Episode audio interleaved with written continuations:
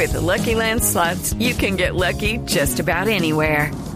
This is your captain speaking. Uh, we've got clear runway and the weather's fine, but we're just going to circle up here a while and uh, get lucky. No, no, nothing like that. It's just these cash prizes add up quick. So I suggest you sit back, keep your tray table upright, and start getting lucky. Play for free at LuckyLandSlots.com. Are you feeling lucky? No purchase necessary. Void where prohibited by law. 18 plus terms and conditions apply. See website for details. Lucky Land Casino asking people what's the weirdest place you've gotten lucky? Lucky? In line at the deli, I guess? Aha, in my dentist's office. More than once, actually. Do I have to say? Yes, you do. In the car before my kids' PTA meeting. Really? Yes. Excuse me, what's the weirdest place you've gotten lucky? I never win and tell. Well, there you have it. You can get lucky anywhere playing at LuckyLandSlots.com. Play for free right now. Are you feeling lucky? No purchase necessary. Void where prohibited by law. 18 plus. Terms and conditions apply. See website for details. Conversaciones en Bla Bla Blue. La manera ideal de terminar el día y comenzar uno nuevo. Aquí comienza Bla Bla Blue. Conversaciones para gente despierta. En vivo, desde sus respectivas casas. Bla Bla Blue. Mauricio Quintero. Y ahora con ustedes. María Macausland. ¡Hey! Bienvenidos. Buenas noches. Buenas noches Hola María, a todos. ¿cómo vamos? ¿Cómo Bien, vamos, María? Mauro. Como siempre, Bien. feliz de cumplir esta cita 10 de la noche con todos ustedes. Así es, así es. Estamos en Bla Bla Blue. Arrancamos eh, para acompañarlos. Siempre vamos de lunes a jueves desde la noche a una de la mañana. Siempre en la primera hora de nuestro programa, invitados de lujo. Hoy les tenemos un invitado que cuando lo llamamos nos dijo, píntela que yo se la coloreo. Entonces ya lo vamos a presentar. Eso en la primera Total. hora, en la primera hora. Ya casi, después de la primera hora de esta super conversación, no se me vayan a ir, porque después de las 11 le tenemos el tutorial radial que no se puede perder. Hoy, instrucciones para que la vida sea más linda. Y para eso estará con nosotros mi amiga divina, mi colega del alma, Linda Palma. Ahí estará con nosotros después de las 11.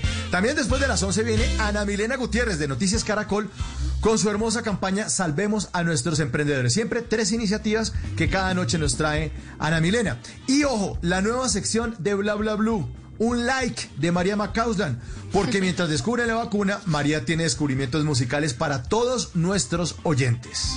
Exactamente, Mauri, descubrimientos colombianos, que es lo más bacano. Y hablando de oyentes y de toda esa gente que yo voy descubriendo después de las 12 de la noche, son ustedes, nuestra familia, los oyentes de Bla Bla Blue, los que se toman la palabra en el, anoten, 316-692-5274. Esa es la línea de Bla Bla Blue, porque aquí hablamos todos y hablamos de todo, Mauro. Así es, María. Y como hoy es miércoles de música de los 90, pues empezamos con un exitazo de 1999, Joe Vasconcelos. Bienvenidos. Tengo huellas en mi corazón. Ya que todo parece normal, sigues mintiéndole al corazón. Y por eso ponle mucha atención. Dame un beso y no vuelvas más. Y ya que todo parece normal. Sigue tu propio camino. Cuidado, vas a ver que no se juega pena mujer. Cuidado, puede ser que por las noches sueñes conmigo. Llevo tres días sin dormir. Sí, hay mucha gente que lleva muchos días sin dormir, para eso estamos aquí acompañándolos en estas conversaciones para gente despierta. Bueno, me confirman que nuestro invitado ya está listo, lo pueden ver ustedes en nuestra transmisión. Estamos en Facebook Live, en la cuenta de Blue Radio Colombia, ahí nos pueden localizar, métanse ya mismo, estamos en vivo en Facebook Live. Bueno, nuestro invitado esta noche es un gran periodista, caricaturista, es ilustrador en un país lleno de gente ilustre. Eso sí. Y es que definitivamente Colombia pareciera que la caricatura fuera, fuéramos nosotros como una caricatura de otro país en el que, no sé, creemos que nosotros vivimos, sí, parece esto una caricatura, es que todo uno lea la noticia. Bueno, mejor recibamos con un fuerte aplauso a Vladimir Flores. Hablado, bienvenido a Bla Bla Bla, señor. Buenas noches. Hola, buenas noches, muchas gracias. Me encanta estar aquí en Bla Bla Hablado. sí, señor. Oficialmente rebautizado el programa, pero sabes, me gusta, me gusta, tiene su picante. Sí, suena bien, suena bien, suena chévere. Bu- pues. Bueno, muy bien, María, qué bueno volverte a ver después de tanto tiempo que no nos vemos directamente. Te veo mucho ahí en el show Caracol y en todas esas cosas, como siempre con tus con tus apuntes y tus daticos amables. Y Mauricio, pues muchas gracias. Me encanta estar aquí en este espacio que han compartido personajes tan importantes. Yo sé que cuando ustedes en las emisoras se quedan sin relleno, dicen, bueno, llamemos un caricaturista. Entonces, bueno, aquí estoy ayudándole.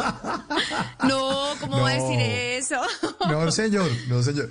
No es cierto, no es cierto, no es cierto. Aquí No nuestros cierto. invitados son muy especiales y están preparados desde la semana anterior. No va a decir que el productor lo llamó esta mañana, ¿no, señor? Desde la semana no, no, en pasada. realidad fue Oiga, esta tarde. esta tarde. Oiga, Blado, encuentro un trino de arroba Flores José, que es uno de los columnistas de semana.com, y, y- y me pareció chévere esta frase que publicó en su cuenta de Twitter el 19 de mayo. Dice, declarar el carril patrimonio nacional es una de las prioridades del Congreso colombiano durante la peor pandemia del siglo. La caricatura que dibuja nuestra realidad política supera lo que sería una caricatura producto de la ficción. Somos una caricatura de la caricatura. Hágame el favor esta frase, José Fernando. Sin duda, es, es que aquí los políticos como que se empeñan en dejarnos sin trabajo los caricaturistas, quitándonos eh, el, el tema y quitándonos los personajes de todo lo que vivimos, ¿no? Entonces uno oye congresistas que resucitan a la Unión Soviética, eh, funcionarios que dicen que van a viajar a zonas apartadas del país y esas zonas apartadas son San Andrés y cosas así, Sí, ¿no? por ejemplo. Entonces ellos eh, se empeñan, se empeñan, eh, presidentes que están empeñados en, en graduarse como presentadores de televisión, quieren también dejar sin trabajo a la gente de la televisión que se gana la vida de una manera más interesante. Y así, No, y pero así es que- seguimos, ¿no? Pero volado. No, no, no, pues que a Calero le dio COVID. Entonces, pues tiene que, ya están buscando de pronto quien le ayude. Algún ¿no? reemplacito por ahí, claro. No, pues, en- entonces deberían nombrar a, a, a Duque en lugar de presentar que lo nombren cónsul en San Francisco, fue que estuvo Calero. que lo nombren cónsul por allá. Si quiere, si quiere reemplazar a Calero. Ay, no, no, no, muy bueno. ¿Qué tal eso, María? Vlado, no, pues bienvenido al programa, qué maravilla, y es tal cual como lo dicen, vivir en un país que da tanto todos los días en, de qué hablar, y pues usted lleva, si no estoy mal, más de 30 años eh, plasmando en dibujos eh, todo lo que sucede aquí en este país, y le pregunto, ¿hace más fácil su trabajo que ocurra tanta cosa todos los días? Sí, no. Eh, en teoría pareciera que fuera más fácil, pero a la larga, si uno mm, se pone a verlo con cabeza fría, las cosas terminan repitiéndose. Y probablemente no sean exactamente las mismas cosas, pero es la misma insensibilidad, la misma falta de presencia del Estado, el mismo cinismo de los funcionarios, la misma corrupción, la misma violencia probablemente con otros actores o con otras caras o con otras placas de carros, pero siempre es como un círculo pernicioso, ¿no? Claro, totalmente. Y me imagino que al final, porque la caricatura está hecha para ser muy crítica y la crítica es para poder abrir los ojos, generar un cambio, motivar a eso y pues se vuelve un círculo vicioso que, que cansa. Entonces, en que, en que encuentre inspiración como para seguir ahí dándole. Pues lo que pasa es que cuando uno hace un trabajo periodístico como el que hace uno con las caricaturas, recordemos que eso es un trabajo como una columna, una caricatura es como una columna solo que gráfica. Y en esto uno no depende de la inspiración, sino de la disciplina y del trabajo. Yo no dibujo cuando, cuando se me ocurre, cuando me inspiro como podía hacerlo eventualmente un músico o un pintor, o, Claro. sino que yo tengo que dibujar porque tengo un cierre, yo tengo que mandar las caricaturas un día de la semana a una hora determinada. Entonces, ahí eh, la inspiración, como en la mayoría del, tra- eh, del trabajo creativo, la inspiración eh, ocupa un espacio, pero no es lo más eh, importante. La parte más importante es el trabajo. De hecho, creo que era Picasso el que decía que la inspiración existe, pero es mejor que cuando llegue te encuentre trabajando. Sí, esa Ah, frase es buenísima. Bellísima Esa frase, frase ¿qué tal? es buenísima. Pero, pero usted eh, siempre ha sido así de disciplinado o cuando usted inició, cuando era niño y cuando empezó a descubrir que usted tenía buen trazo, ahí qué, eso lo vio como un hobby, ¿cómo fue su proceso para llegar al, a- al dibujo, a la caricatura? Bueno, para mí eso fue una, una forma de, de autodefensa, como diría hoy ¿Ah, por ahí sí? algún político. Sí, porque Ay, ay, yo al que no me al que no me gustaba lo volvía muñeco. Entonces, eh, yo era el más chiquito del salón cuando estaba en el colegio y me matoneaban, me la montaban, como decíamos en esa época que no existía la palabra matoneo ni el bullying, entonces era la montadera que había, ¿no? Entonces, Claro. eh, me dibujaba, me, me- a mí me molestaban, me cascaban, porque eran todos más grandes y yo no hacía ejercicio ni deporte y yo me salía como del esquema de los otros muchachos del salón y yo me quedaba más bien con mis amigas, con mis compañeras, hablando paja y oyéndoles sus historias de amor y de todas estas cosas. Y entonces cuando ellos me matoneaban, yo lo que hacía, como no podía defenderme a la fuerza porque era más chiquito, yo los dibujaba. Los dibujaba orejones, muelones, patones, sudando, escurriendo babas, etcétera. ¿Y alguna vez se lo mostraba? ¿Alguna vez se lo mostraba? Claro, claro, porque es que esa Ah. era la gracia. La gracia era que yo los dibujaba y les mostraba a ellos y al resto del salón la caricatura de ellos ridiculizados. Y entonces ellos ahí quedaban en evidencia y eh, se calmaban por un rato, pero después volvían a, a meterse conmigo yo volvía a dibujarlos. Y así pues, entonces eh, así empecé, evidentemente era una cosa muy informal, muy de aficionado, hasta que ya después la cosa tomó otra dimensión en una, en una etapa más adelante en mi vida. Bueno, Claro. acaba de temblar en Colombia, acaba de temblar en Colombia, ya vamos a dar información acerca de... Es que cuando Oblado habla, eso tiembla todo el mundo, pone a temblar a más de uno. Ya vamos a dar el reporte del epicentro y qué tan fuerte se sintió. Ya reportan desde Medellín, está reportando temblor. Vamos ahora con nuestro servicio informativo de Blue Radio a contarles a nuestros oyentes eh, cómo ocurrió esto. Bueno, el, el- el- la infancia suya nos contaba Oblado, ¿ocurrió en Armenia? Eh, ¿Tengo entendido? O, ¿O hasta cuándo vivió usted en Armenia? Eh, yo nací en Bogotá, pero viví en Armenia desde que tenía un año hasta los 13. Allá, allá aprendí a dibujar. O bueno, es- empecé a dibujar, todavía estoy tratando de aprender.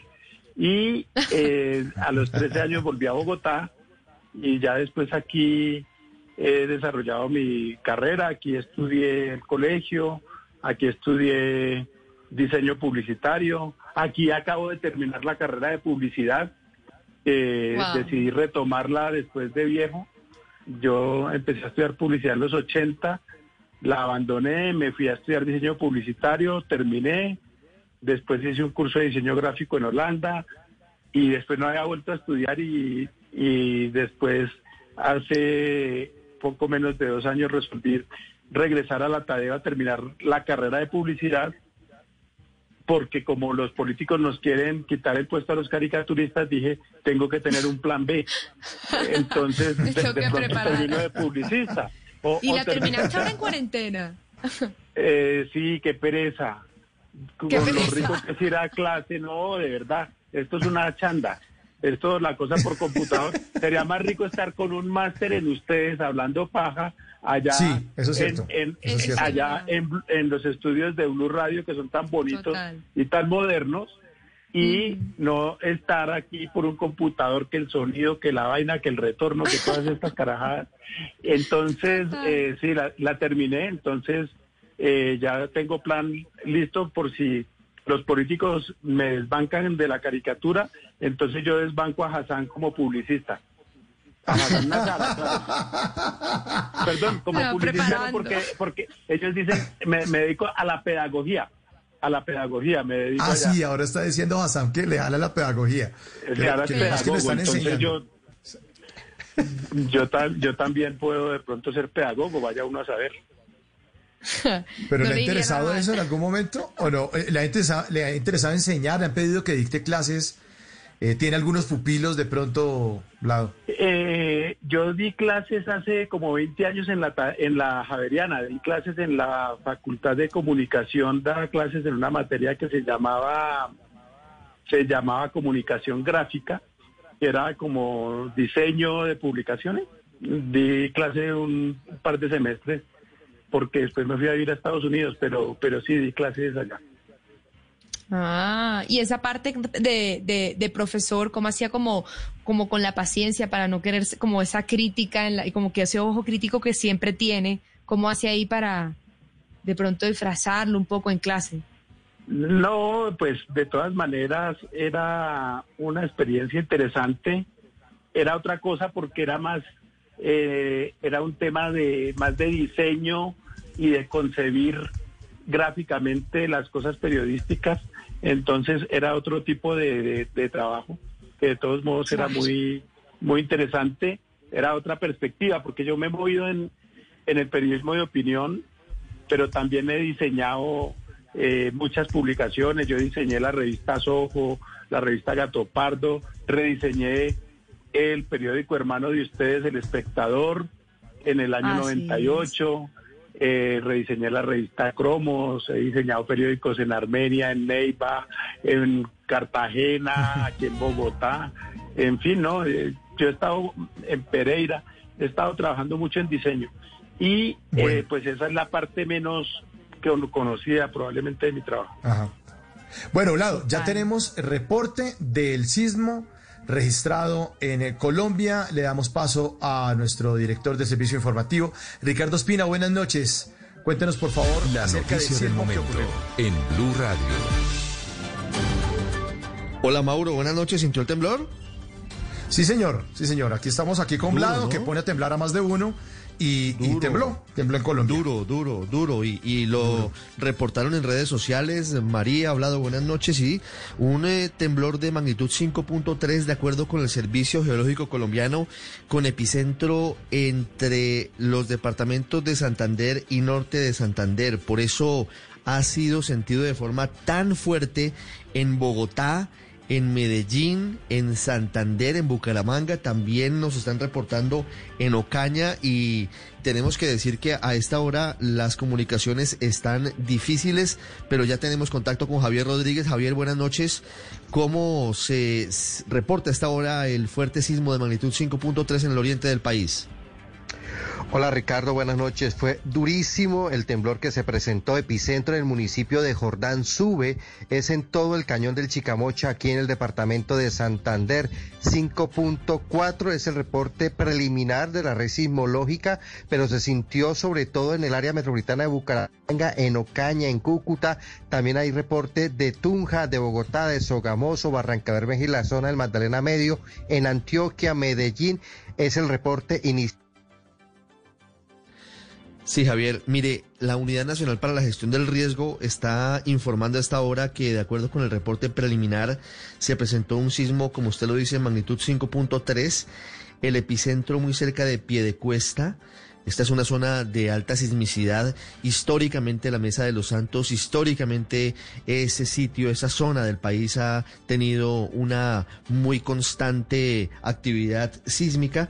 Y un dato adicional e importante, la profundidad del sismo 159 kilómetros, es decir, no fue superficial, fue profundo y eso seguramente hará que no tengamos reportes de daño ni de personas lesionadas. Inicia hasta ahora, dice la Unidad para la Gestión del Riesgo, el barrido de entidades en donde los departamentos en los que fue sentido este temblor exactamente a las 10 de la noche y 22 minutos.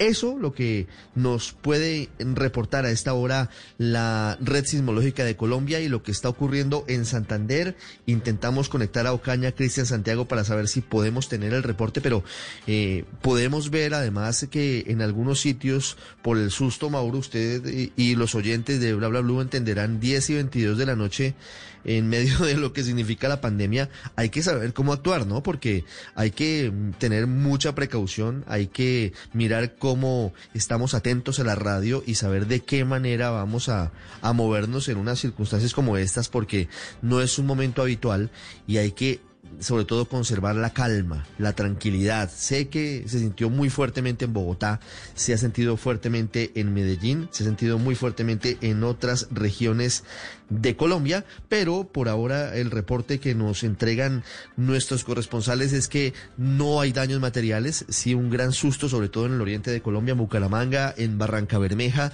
también en la zona de Cúcuta, en el Catatumbo, en norte de Santander, y se suma todo esto a los eh, sismos que se han sentido en las últimas horas en el continente. En Ecuador, por ejemplo, hoy se han reportado tres sismos en esta madrugada, dos de ellos en eh, la provincia del Oro y el otro en Manabí, y también se suma a un sismo que tuvo como epicentro el estado Guerrero en México, muy cerca de la Ciudad de México, de la capital, de magnitud 4.8, en una zona que también tiene una muy alta sismicidad. Pero por ahora el reporte, don Mauro, María y Blado, es que la magnitud de este sismo ha sido de 5.3 grados, la profundidad bastante alta, bastante fuerte, 153 kilómetros, es decir, que no es superficial, y tuvo como epicentro la zona cercana al municipio de Piedecuesta en Santander a las 10 y 22 minutos. Estaremos ampliándoles en cualquier momento, estaremos regresando en cualquier instante aquí en eh, Blue Radio contándoles desarrollos. Hay novedad además a esta hora y modifica el Servicio Geológico Colombiano la magnitud la aumenta un poco y dice que en principio eh, los sismógrafos indican que la magnitud fue de 5.5. El epicentro ya está un poco más preciso y está localizado a 7 kilómetros de la cabecera urbana de Zapatoca en Santander, latitud 6.83, longitud 73.21, el epicentro, y como lo decimos, muy cerca a la profundidad porque fue de 149 kilómetros. Estaremos desarrollando en minutos, qué vergüenza interrumpirles, pero cuando hay información aquí en Blue Radio también la tienen y seguimos escuchando la historia de, de Vlado, una historia muy interesante en su paso por el periodismo y por la caricatura.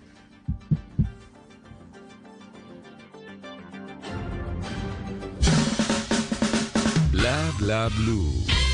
Conversaciones para gente despierta.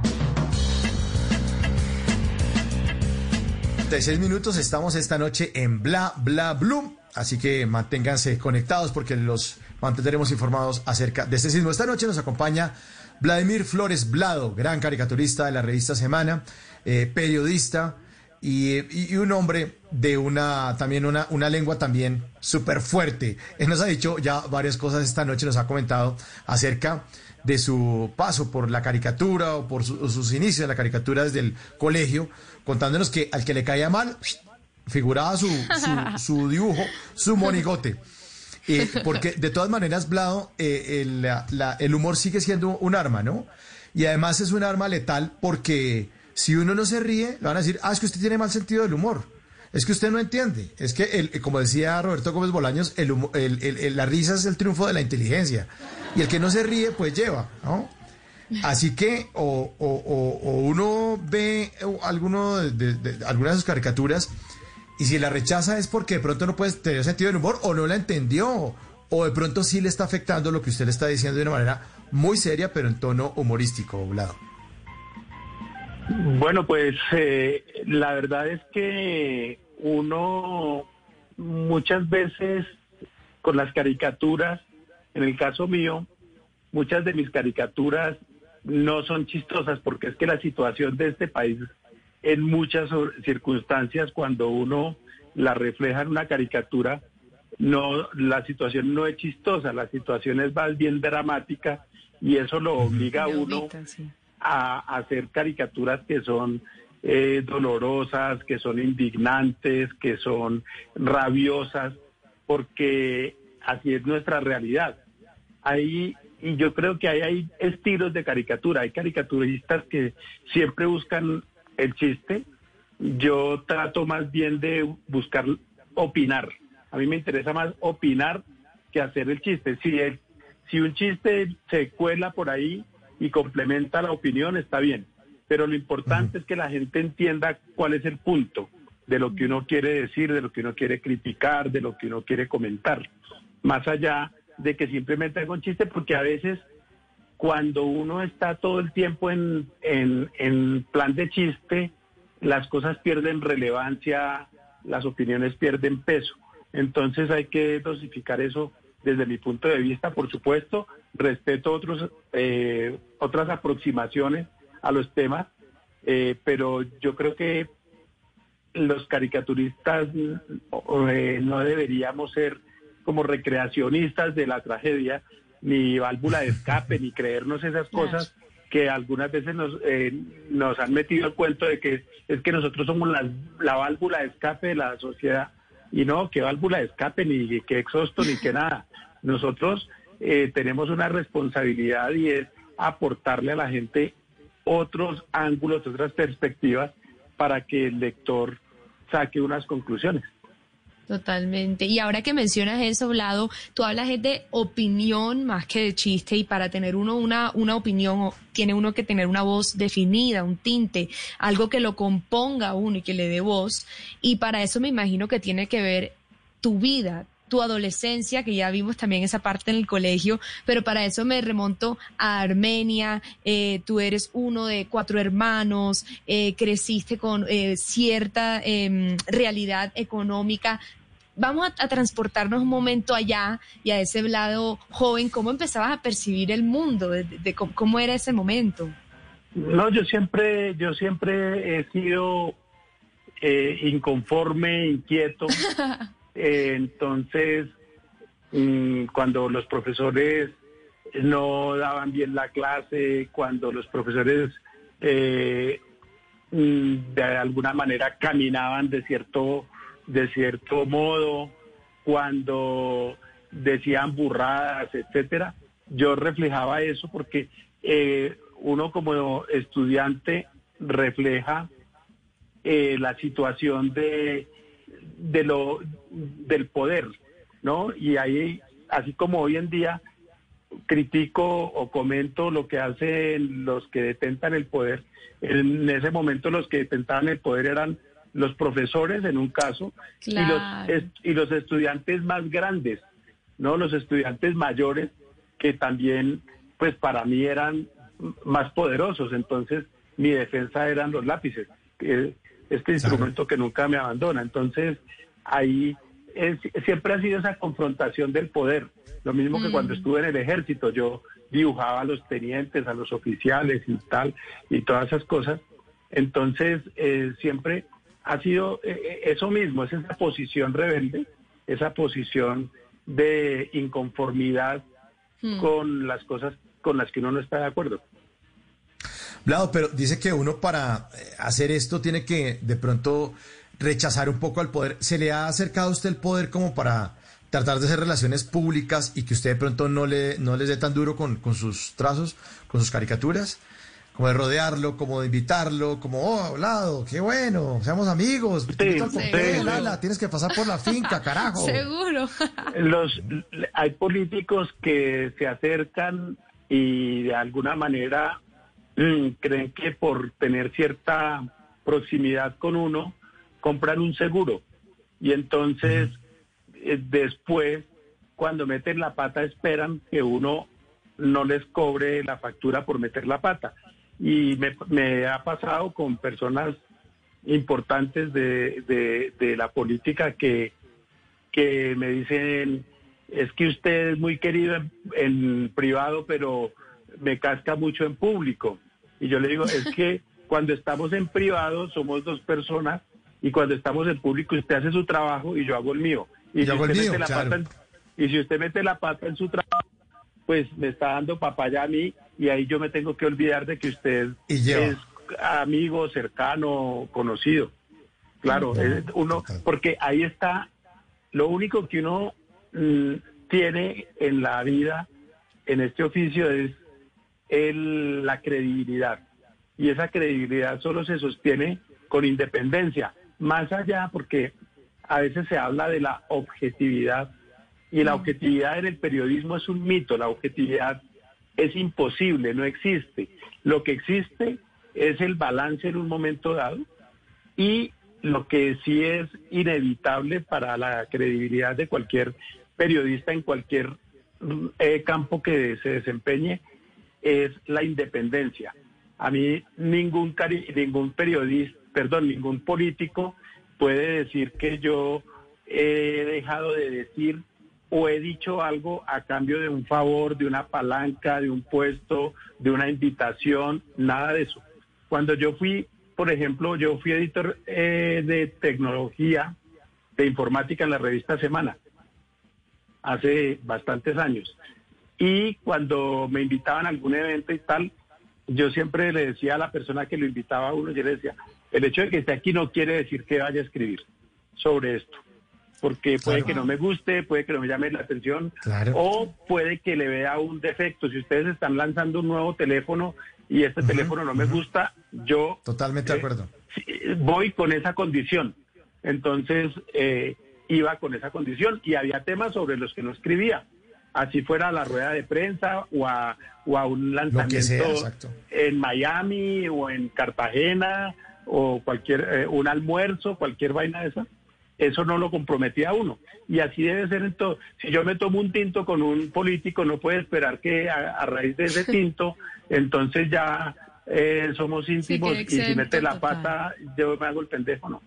Total. Sí, al, al final, al final se vuelve como ese eh, jalón de orejas necesario, ¿no? Como todo el tiempo hay alguien que está pendiente para, para, para recordarnos como, mira, pasó esto, vamos a recapacitar, como poner la lupa sobre lo que va pasando, pero obviamente volvemos a la crítica, pero la caricatura nunca puede ser un elogio. Eh, sí, yo creo que hay, hay ocasiones en que las caricaturas son, son elogios, pero más generalmente no al poder, porque en el poder ya hay hazanes y ya hay ministros y ya hay eh, personas especializadas que lo hacen mucho mejor que uno. Pero cuando, por ejemplo, Egan Bernal se gana el Tour de Francia, uno como no le hace una caricatura de homenaje, ¿no? Total. Cuando, cuando un, eh, no sé, un juez toma una decisión valiente contra alguien, eh, uno como no le hace un homenaje. O en casos más dolorosos, cuando alguien cae en cumplimiento de su deber, como los soldados que eh, eventualmente mueren asesinados por eh, los grupos armados, por los narcos, por los guerrilleros, por eh, cualquier otra circunstancia de esas dolorosas, uno les hace cierto homenaje o cuando don Guillermo Cano fue asesinado, yo al año le hice una caricatura uh, para conmemorar su primer año de muerto, que era un homenaje y eh, fue una caricatura muy sentida y muy bonita que mm, fue premiada con el Premio eh, Nacional de Periodismo del CPB, que fue el primer premio que yo me gané. Entonces, a veces esos homenajes pues también son válidos, pero normalmente en la esfera del poder, en la esfera de la política, hay unos lambones que se dedican a hacer homenajes. Entonces los caricaturistas tenemos que hacer contrapeso. Otra cosa, claro. El antihomenaje, claro, claro, claro. Vlado, ¿en algún momento lo ha llamado algún abogado a reclamación prejurídica por injuria, calumnia y esas cosas que se inventan Claro. para tratar de cortarle las alas o partirle el lápiz? Me han eh, insinuado que me iban a demandar una vez, por ahí en el año 95, hice una caricatura eh, sobre, sobre, porque han capturado a un, a un, eh, a uno de los capos del cartel de Cali. Yo, no recuerdo, tal vez fue a, mí, a Gilberto Rodríguez Orejuela, y yo pité un político al que le estaban dando la noticia del político, decía, ¿y hay peligro de que hable? Y ese político eh, me, me, contaron a mí que me iba a poner una tutela y alguien le dijo, no, hermano, no la ponga porque la pierde. Entonces, eh, a veces, a veces hacen reclamos eh, desagradables y pues antes de que existieran las redes sociales era más como la llamada a la revista o cosas de esas. Y ahora después cuando, cuando ya hay tanta explosión de opiniones en, en las redes sociales, pues ya vienen los trolls, los insultos, las amenazas. Uy, claro. Uy, qué jartera A- a- eso. a veces- qué jartera. a veces veladas, a veces más directas y pasa, pero pero pero ocurre y, y dicen muchas cosas a las cuales uno no tiene que ponerles cuidado porque si no no podría trabajar. Sí, no, totalmente. O sea, palabras necias, oídos sordos, y más ahorita en redes sociales, que es muy fácil poner comentarios y simplemente eh, no dar la cara y, e ir a esconderse. Y, y más cuando, cuando ya hay alguien como tú, Vlado, que se va volviendo eh, parte como del imaginario de todo el país, y con eso me refiero también a los personajes que has ido creando. Yo creo que no hay nadie que no conozca a Aleida, ese personaje que ya uno se la imagina, uno ya se imagina su universo. Entonces, ¿cómo, cómo, cómo es eso? ¿Que ese personaje te acompaña? ¿Tú vives la vida con diferentes visiones? ¿Esto cómo lo, ve, lo vería Leida? ¿Ella duerme, se levanta contigo? ¿Cómo es esa dinámica? Eh, eso es más o menos así, uno vive como con yo yo tengo como distintos radares, ¿no? Entonces Claro. Te- tengo un radar para la política, tengo un radar para, para el- la estética, para el diseño, tengo un radar para la publicidad, porque hay cosas que me llaman la atención, y tengo una antenita especial también, un radar para las cosas de Aleida. Yo las mantengo todas prendidas simultáneamente y de O sea, pronto... tiene múltiple personalidad. Eh, claro, y de pronto alguna de esas Más o menos. pi. Entonces uno dice, uy, aquí hay una Aleida, Aleida, Wow. Aleidazo detectado. Entonces, eh, a veces tomo nota, hago un boceto, hago alguna cosa. Y, claro, eh, yo vivo alerta porque yo he desarrollado una relación muy especial con, con, con las mujeres desde el colegio. Y, y a veces las mujeres dicen cosas que, que a veces ya son una idea muy cercana a la caricatura final o a veces son un buen comienzo y uno lo complementa y uno dice, uy, esto sirve para decir tal cosa, ¿no? Wow. Y a veces hay cosas que me pasan a mí como hombre que yo digo, esto no es sino cambiarle el género y queda una caricatura de Aleida, porque en el fondo los hombres y las mujeres nos parecemos más de lo que pensamos. Uy, pero es que yo he leído unas frases de Aleida que son, pero espectaculares. Yo, yo digo, pero, oye, ¿habla dónde saca esta sitio? ¿Ah? ¿De dónde saca esto? O sea, o el- la parte femenina suya o el, o el radar, como usted le está llamando, eh, le, le- le funciona perfecto. 10.51, estamos en Bla Bla Bla esta noche con Blado. Y llega un personaje que no es ninguna caricatura, es muy serio, se llama Simón Hernández, está aquí con nosotros en Bla Bla Bla.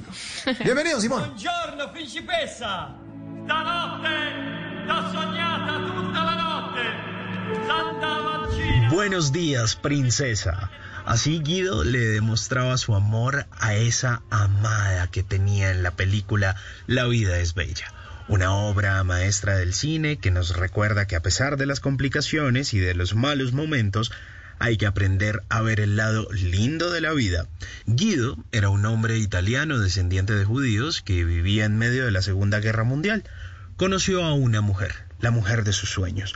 Al final se enamoraron y tuvieron a un hijo, Josué, y en medio de la guerra fueron llevados a un campo de concentración. Pero Guido siempre encontraba la manera de sacar algo positivo de cada situación, sin desperdiciar ningún instante para poder ser feliz y hacer feliz a su familia. Una vez, en el campo de concentración, pues Guido dijo, ¿qué voy a hacer con mi hijo? Así que dijo, bueno, me voy a inventar un juego. Le voy a hacer creer que todo se trata de una dinámica en la que él solo ganará si no se deja ver por los guardias alemanes. Y para hacérselo creer, se inventó la meta de mil puntos, y que si los conseguían, se ganaría él, su hijo Josué, un tanque blindado y se podrían ir de ahí.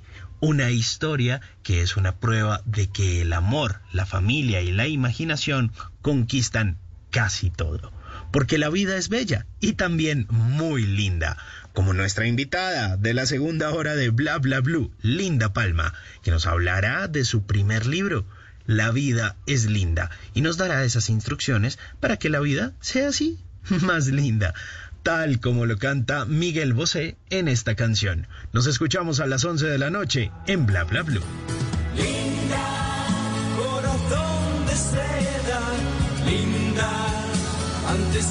suceda, antes de tenerme dentro, escucha. Bla bla blue. Conversaciones para gente despierta.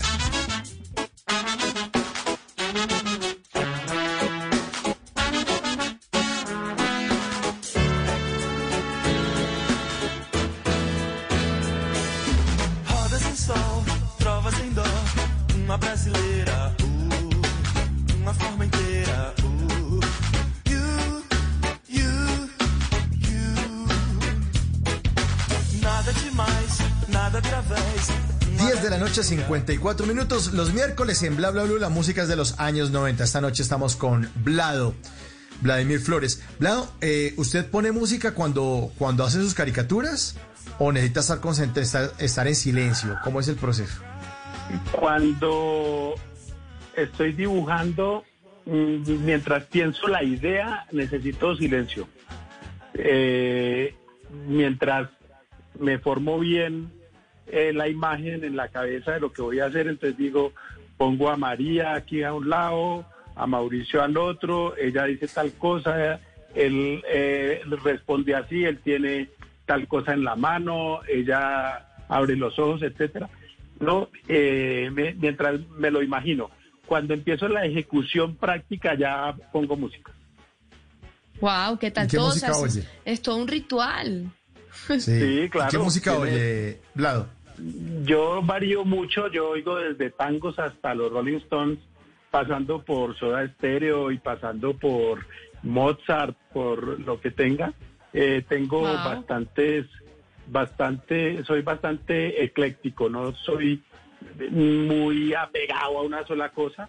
Lo único que no se oye en esta casa es reggaetón, porque estallan los radios aquí se dañan y la música, los parlantes te revientan esa vaina. Entonces yo no, después de, de varios intentos y de varios parlantes reparados, ya eh, resolví que no y además mis pobres gatos se sentían una tortura horrible.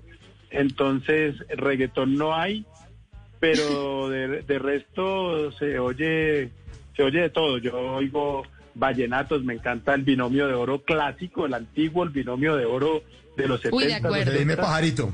El de Rafael Orozco, el de Rafael e Israel. Y bueno, eh, eh, sí, y también pues obviamente hay otras cosas, pero me gusta, inclusive alguna que otra pieza de música de carrilera también tiene su gracia. Totalmente, sí. O sea, ¿qué tal? Algún día, Mauro, tenemos que hacer la playlist de Vlado aquí De en Vlado. Bla Bla Blue. ¿Qué tal? El crossover de Vlado, claro. El crossover Eso. de Vlado funcionó. Pero bueno, o sea, la música, todos los géneros que oyes es el reflejo también de esa manera tuya de ser como tan fluida, que, que, se, que se aprende como a llevar con lo que ocurre, eh, pies en la tierra. Obviamente no se come el cuento, ya lo vemos, porque por eso es que está todo el tiempo con esa, eh, con, y tan ingenioso todo el tiempo. Y precisamente en estos momentos complicados donde la gente se puede saturar con tanta noticia que eh, el gobierno peleando con el gobierno local, eh, ¿qué, diría hablado desde este nivel ya de, de caricaturesco? para que aguantemos esta vaina, porque estamos entre cuatro paredes y eso un día es un trino de una cosa y la otra, ¿no? Provoca reír o llorar. Pues, eh, a ver, yo creo que es válido que los gobernantes tengan diferencias. Lo que no está bien es que las ventilen en público. entonces que se echan pullas, que entonces aquí, más o menos como diciendo, aquí mando yo, cada uno en su feudo, ¿sí? Y eso es como cuando, yo no sé, eh, a muchos nos habrá pasado, pero cuando uno es niño y ve a los mayores peleando, ¿no? A los Claro. papás, a los profesores, a esto, uno se queda así y uno dice, ¿qué está pasando? Un momento, ¿no? ¿Quién manda aquí? Eh, ¿Qué va a pasar? ¿Me van a dejar ir a la fiesta? ¿No me van a dejar ir? Eh, ¿Me van a regañar? ¿No me van a regañar? ¿Estoy obrando bien o estoy obrando mal? Entonces, eso mismo creo que pasa a nivel gobierno, ¿no? Yo creo que esa, es- ese toma y dame, ese tira y afloje entre las autoridades a nivel nacional, a nivel local, a nivel regional, no es bueno, no es bueno para nadie. Que tengan sus diferencias y las y se agarren de las mechas, pero que no nos enteremos, que se que muestren una actitud eh, coordinada para que los eh, ciudadanos podamos como sentir que hay una dirección, ¿no? Y no que se están peleando por coger el timón del barco en medio de una tempestad y no, que coja para allá, no, que coja para acá. Eso es como cuando uno va manejando y la gente le empieza a decir estupideces. No, por ahí no es. A la no, izquierda, métase por allá. a la no, izquierda, no, más adelante, no. Eh, eh, Por la eh, otra eh, izquierda, dele por la otra izquierda, por la otra izquierda es. eh, eh, tal cual. Entonces, no, que por la extrema izquierda dice el otro. Y entonces, a- a- a- así, así es muy fregado. Así, no, que la extrema derecha es la que. entonces, no.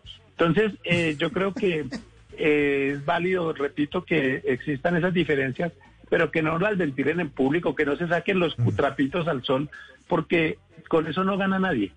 Con eso no gana nadie.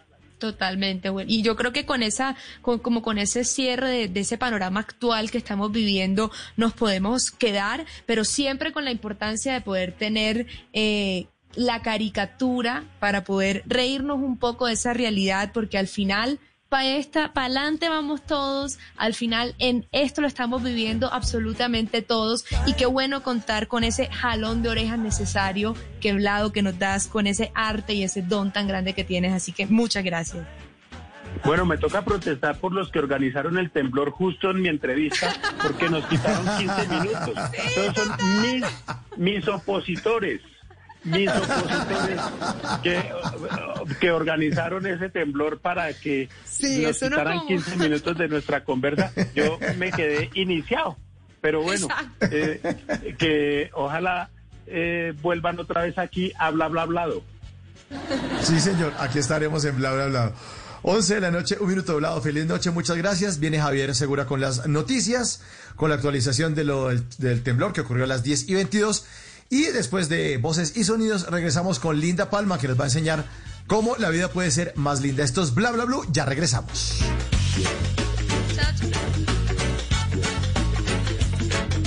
Nada demais, nada através.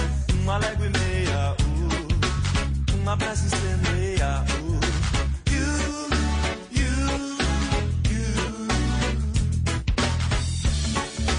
hei de cantar. One more time. ¿Qué se requiere para una buena conversación? Un buen tema, un buen ambiente, buenos interlocutores, preguntarles a los que saben y dejar que todos expresen su opinión. Cada noche encontraremos los ingredientes necesarios para las mejores conversaciones en Bla Bla Blue, con transmisiones en vivo en redes sociales, con videos y conversaciones de nuestros oyentes y con todo lo que quieras hablar desde tu casa porque ahora te escuchamos en la radio. Bla Bla Blue, desde las 10 de la noche hasta la 1 de la mañana. Bla Bla Blue, porque ahora te escuchamos en la radio. Blue Radio y bluradio.com. La nueva alternativa. Estás escuchando Blue Radio. Es momento de ver las estrellas o leer las páginas de un buen libro. Es tiempo de cuidarnos y querernos. Banco Popular. Siempre se puede. Hoy miles de policías cuidan las calles, cientos de médicos salvan vidas y millones de cajeros con su compromiso y dedicación entregan su servicio a todo nuestro país. Son acciones como estas las que hacen que días como hoy sean extraordinarios. Banco Popular. Hoy se puede, siempre se puede.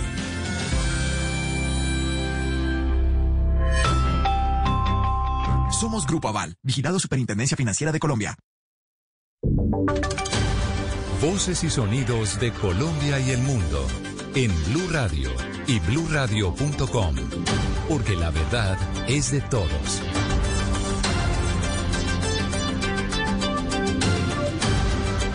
Son las 11 de la noche y tres minutos. Soy Javier Segura y esta es una actualización de las noticias más importantes de Colombia y el mundo en Blue Radio y bluradio.com. Y volvemos con la ampliación de la noticia del momento del sismo de magnitud 5.5 eh, registrado en Zapatoca, en el departamento de Santander y que tuvo una profundidad de 149 kilómetros. En la zona del Catatumbo y en el sur del departamento de Cesar, los habitantes también sintieron el movimiento por el eh, fuerte sismo que tuvo epicentro en el departamento de Santander. Informa Cristian Santiago. En la provincia de Ocaña y la zona del Catatumbo, poblaciones como Abre, Hueltarra, la playa de Belén, Convención, El Carmen, Acarite, Orama y San Calixto reportaron el sismo de 5.5 grados que se registró por más de 10 segundos. Además, municipios como Aguachica, Gamarra, San Martín, San Alberto, Pailitas y Pelaya, en el sur del departamento del Cesar, también sintieron este movimiento con epicentro en el departamento de Santander. Por ahora, organismos de socorro y consejos municipales de gestión del riesgo no han reportado afectaciones en cada una de estas poblaciones. 11 de la noche y cuatro minutos hasta el momento, las autoridades no reportan daños en el departamento de Santander por el fuerte temblor de esta noche que tuvo como epicentro el municipio de Zapatoca. El temblor causó pánico entre los habitantes del área metropolitana de Bucaramanga, informa Javier Rodríguez.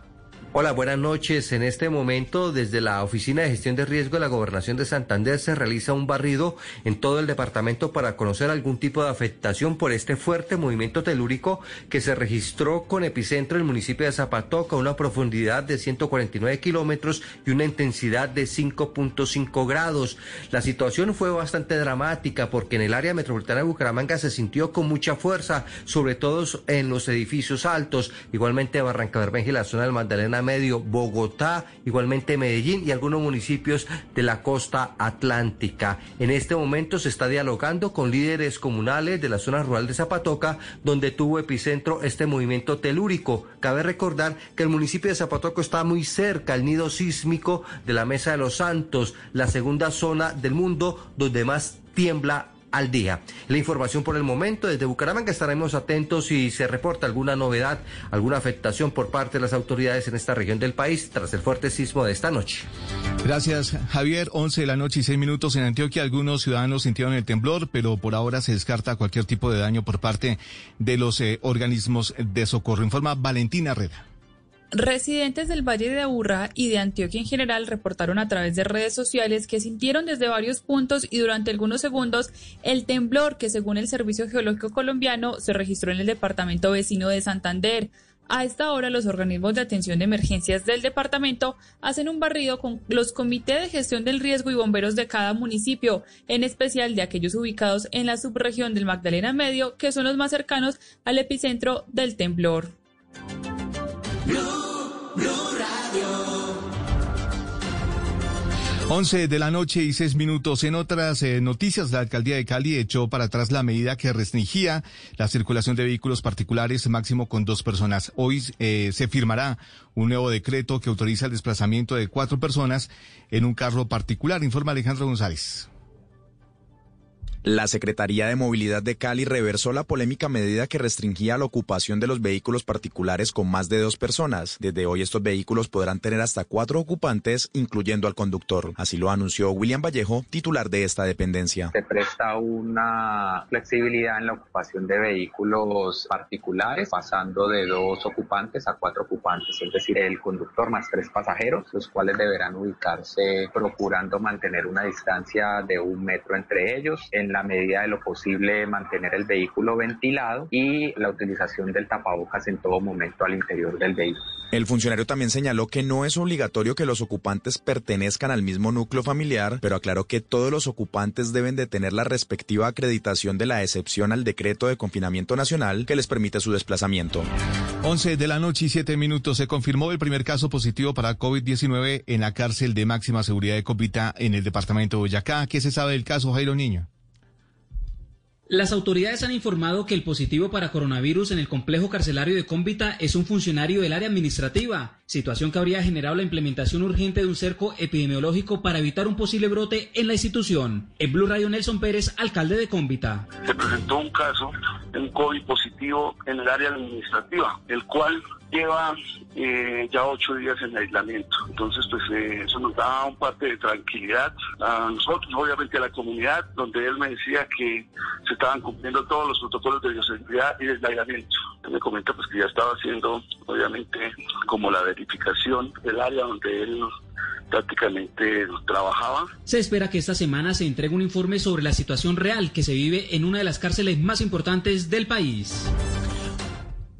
11 de la noche y 8 minutos, Atlético Nacional y Deportivo Cali ya están autorizados para regresar a los entrenamientos. Uno de los dos equipos ya fijó fecha para volver al campo, informa Cristian Marín. Esta noche el Deportivo Cali ha confirmado que a partir del próximo sábado estarán reanudando entrenamientos individuales, después de la inspección que se tiene programada para las próximas horas por parte de la Administración Municipal de Cali para evaluar el sitio de entrenamiento donde estará el cuadro azucarero en Pance. Los jugadores están felices de regresar a su hábitat natural. Así lo manifiesta el defensa uruguayo Hernán Menosi. La verdad que veníamos buscando esto ya hace unas cuantas semanas y la verdad que, que estoy feliz porque no, no, han dejado hacer nuestro trabajo. Ojalá que ya pronto nos puedan ver en Pance entrenando y nada. Eh, quiero felicitar al, Deportivo Cali por todo el protocolo que, que, nos ha brindado de seguridad para, para el bien de nuestra salud y ojalá que ya pronto nos puedan ver dentro de un estadio. Que pasen bien. De igual forma, la directiva del Club Verde y Blanco anunció que el próximo viernes se estarán realizando las segundas pruebas moleculares de PCR para identificar que no se presente coronavirus dentro del plantel. 11 de la noche y 10 minutos en la localidad de Fontibón, en Bogotá, están reportando la desaparición de un joven. La última vez que se le vio fue en el parque principal de esa localidad junto a varios jóvenes, al parecer de nacionalidad venezolana. Alexandra Ariza es la esposa de Steve Ruiz, el joven reportado como desaparecido. Steve lleva un pantalón de jean claro, unas zapatillas blancas, una chaqueta blanca con azul agua marina y azul oscuro. Mm, salió a retirar plata en la vivienda eso de la un, una de la tarde. Fue a donde la mamá, le entregó la plata y luego fue al supermercado a encontrarse con mi cuñada y con mi hermano pues para comprar un jabón. El último mensaje que recibí de él fue a la 1 y 55 y se lo respondí a las 2 de la tarde ya. 11 de la noche y 10 minutos. Las personas que pueden ofrecer información sobre la ubicación de Stick Reese se pueden comunicar al 310-297-6184 o al teléfono 314-338-6516. Noticias contra reloj en Blue Radio. Y cuando ya son las 11 de la noche y 11 minutos, la noticia en desarrollo, el gobierno de Australia endureció el tono este jueves por la nueva ley de seguridad nacional adoptada por Hong Kong al suspender un acuerdo bilateral de extradición y advertir a sus ciudadanos residentes en el territorio especial chino sobre los riesgos de detención. Y seguimos atentos al centro de la tormenta tropical Cristina que se ubica este miércoles al suroeste de la costa del estado de Jalisco con desplazamiento hacia el noroeste y pronóstico de lluvias intensas al oeste y el sur de México. La ampliación de estas y otras noticias se encuentra en blurradio.com. No olvides descargar la aplicación Corona en App Store y Google Play para estar informado sobre el avance del coronavirus en Colombia. Sigan disfrutando de Bla Bla Blue, conversaciones para gente despierta. El mundo nos está dando una oportunidad para transformarnos, evolucionar la forma de trabajar, de compartir y hasta de celebrar. Con valentía enfrentaremos la realidad de una forma diferente, porque transformarse es la nueva alternativa. Blue Radio. Si es humor, humor. Programa que mezcle humor, opinión, una, una pizca de humor, digamos. Se va a llamar Post Populi TV. Mira, don Gordanilo haría de Jorge Alfredo. Doña Viejita Lía haría de María Auxilia. El viejito que va al gimnasio solo de la cintura para arriba, don Aicardio, haría de Oscar Iván. La viejita que habla trabajos, pero se viste muy lindo, doña Tartamoda, sería Lorenita. El viejito que sabe mucho, don Cultovía, sería Pedro Viver. El viejito que nunca va al ancianato, don Desertoría, Toribio es Camilo. Don, don Enfermín sería Diego Briseño. Y así, con todos. Si es opinión, ¿usted cree que el gobierno debe ceder a la propuesta del ELN de un cese del fuego bilateral, Álvaro? Está lejos todavía porque ni el ELN tiene una verdadera voluntad de paz, no la ha demostrado claramente, ni el gobierno tiene interés de procesos de paz. Voz Populi, de lunes a viernes desde las 4 de la tarde. Si es opinión y humor, está en Blue Radio, la nueva alternativa. La número uno del show Caracol llega a Bla Bla Blue.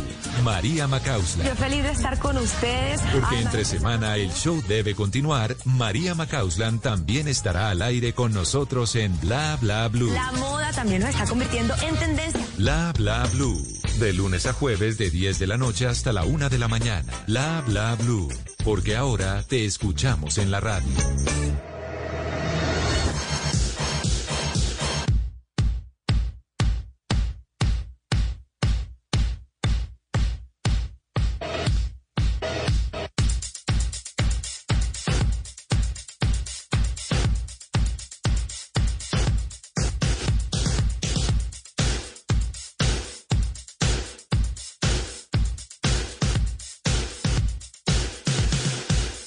Bla Blue.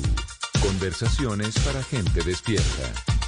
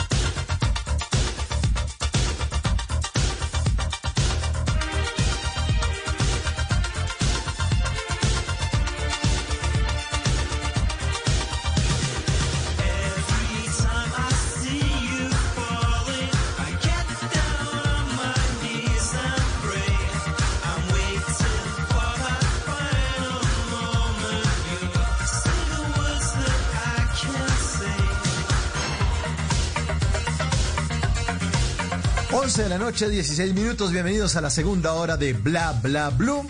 Los miércoles aquí en Bla Bla Blue la música es de los años 90. Desire of Triangle, una canción de principios de los años 90 de New Order para ambientarlos. Vamos a hablar hoy en nuestros, en nuestros miércoles de tutoriales radiales. Vamos a hablar de cómo hacer para que la vida sea más bella. Y tenemos una gran invitada. Bueno, María Macauslan trae una gran invitada para todos ustedes esta noche en estas instrucciones para que la vida sea más bella, más linda sobre todo, más linda. Así es, Mauro y todos los oyentes. Y para hablar de este tema que no es, no es sencillo, pero para nada es imposible, traemos a la experta, a la que nos puede hablar desde el corazón, desde la experiencia y sobre todo con esa sonrisa tan bella que la caracteriza y que nunca, nunca deja de acompañarla. Y es la bella, talentosa presentadora de Show Caracol, compañera mía de trabajo, Linda Palma. Pues resulta que hace pocos días lanzó su primer libro llamado La vida es linda. Y en este libro ella se arriesgó, ella tomó la decisión de contar sus experiencias con una enfermedad, una condición que ella tiene desde hace varios años y que no tiene cura pero que a pesar de que no tiene cura, ella a través de este proceso de escritura encontró esa sanación, encontró ese, lo que ella necesitaba para cerrar un capítulo en su vida y para compartirlo con los demás e inspirar, ¿no? Y esa es la gran linda palma que la verdad, Mauro, yo me terminé de leer el libro y quedé totalmente inspirada a hacer que mi vida sea linda. Hola, feliz noche para ustedes. Me encanta Ay, saludarlos, me encanta estar todavía llena de energía positiva a esta hora del día. Hola Mauricio y además saludo Hola. y le doy la bienvenida oficial a mi gran compañera, amiga, a quien adoro y además a quien admiro tanto, María Macausan, que llegó aquí también para acompañarnos en Bla Bla Bla. ¿Cómo están ustedes? Muy bien, felices de tenerte. Súper bien, ¿cómo te va con la hora? Divina. Bueno, a mí me va bien con la hora porque justo hoy estaba hablando con Mari y la verdad yo estoy acostumbrada siempre, a, yo me duermo tarde. Eh, incluso hace como, no sé, 20 minutos estaba hablando con mi mamá porque me llamó súper alterada, que sintió el temblor terrible, que mejor dicho, pero no sentí nada. Entonces ahí estaba despierta, súper, digamos que súper pendiente de esta llamada. Ah, bueno, perfecto. Mauro, y hay una pregunta hoy para que, para que los oyentes se puedan unir a la conversación. Sí, sí, sí, le estamos preguntando a nuestros oyentes. Con el numeral eh, Linda, bla, bla, bla, cuéntenos, ¿por qué cree que su vida es linda? Ahí lo pueden dejar, vamos compartiendo con todos sus opiniones. Numeral Linda, bla, bla, bla, cuéntenos por qué cree que su vida es linda. Recuerden que ahora los escuchamos en la radio, esa radio unidireccional ya se acabó hace tiempos. Aquí todos armamos un solo discurso en bla, bla, bla todas las noches y por eso hemos traído a Linda. Bueno, arranquemos entonces. ¿Por qué la vida es linda? Linda. Uy, Mauro, yo digamos que tengo tantas bendiciones y tantas, tantas razones para decir que la vida es linda. Comenzando porque tengo una familia maravillosa, eh, una familia que me apoya, una familia que siempre está para mí en los buenos momentos, en los momentos complicados, está para mí para celebrar y también cuando me tienen que regañar, por decirlo de alguna forma, eh, porque hice o actué de alguna forma que ellos consideran que no es la adecuada, entonces siempre están ahí porque tengo un excelente novio a quien quiero, respeto, admiro muchísimo, que es Diego Pulecio, porque tengo un trabajo que me hace feliz, que me permite compartir con personas maravillosas, entre ellas María Macaudan, eh, porque tengo la posibilidad de llegarle todos los días a muchas personas y, y como que llevar un mensaje de, de energía justamente para que si tuvieran un día complicado, malo, difícil, si están tristes, no sé, si hay mucha incertidumbre en estos días, por ejemplo, de, de pandemia, pues salgan adelante. Entonces yo creo que hay miles de motivos para decir la vida es linda, tanto la mía como la de todos nosotros. Yo creo que si uno se sienta a contar las bendiciones que tiene, se termina dando cuenta que son más las cosas buenas que pasan en la vida de todos. Totalmente, sí, es, es siempre volver como a ese, a ese lugar de gratitud y, y tú y yo que hemos compartido meditaciones que hemos hecho y demás, siempre nos concentramos mucho como en, en, en aprender a aceptar los procesos de la vida y agradecerlos.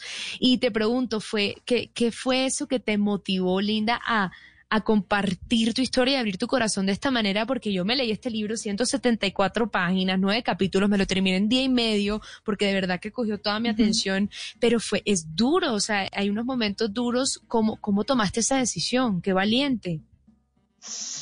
Ay, Mari, mira que bueno, primero fueron muchos años, yo ahí en el, en el libro les cuento, y, y primero fueron muchos años de negación, ¿no? Yo no entendí eh, esa condición tan fácil, digamos que no la comprendí eh, tan sencillo para muchas personas. A mí me tardó, a mí me, digamos que me, me tar- tardé unos años en eso, pero después de superar esa etapa de negación, después de luchar con Dios, después de pelear, después de tratar de entender por qué estaba viendo eso, pues ya, obviamente como que me rendí y dije como listo, ya está en mí, ya la tengo.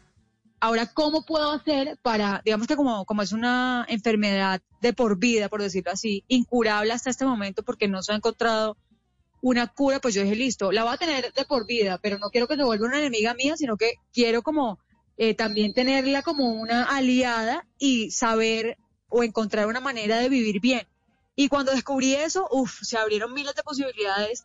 Para mí, eh, decidí hacer el libro primero para cerrar este ciclo. Eh, ya, ya digamos que ya no quiero seguir hablando desde el lado negativo de la enfermedad, ni contar lo que pasó en la, en la recaída, ni, ni nada de eso, porque eso ya es parte del pasado. Eh, entonces quiero cerrar este ciclo y también abrirle la posibilidad a tantos pacientes con esclerosis múltiple, una enfermedad que no todo el mundo entiende, que la gente pues no conoce y cada vez somos más pacientes en el país. Entonces es importante que la gente conozca qué es lo que pasa. Y también eh, quiero que este libro los acompañe independientemente si tienen una condición médica, un momento complicado en el amor, un momento difícil económicamente, pues que vean que todos tenemos obstáculos, pero lo importante es lograr superarlos y salir más fuertes de eso, ¿no? Entonces yo creo que esa es la invitación del libro, por eso lo, lo saqué. Y la verdad, uf, fue un ejercicio maravilloso para mí eh, como persona.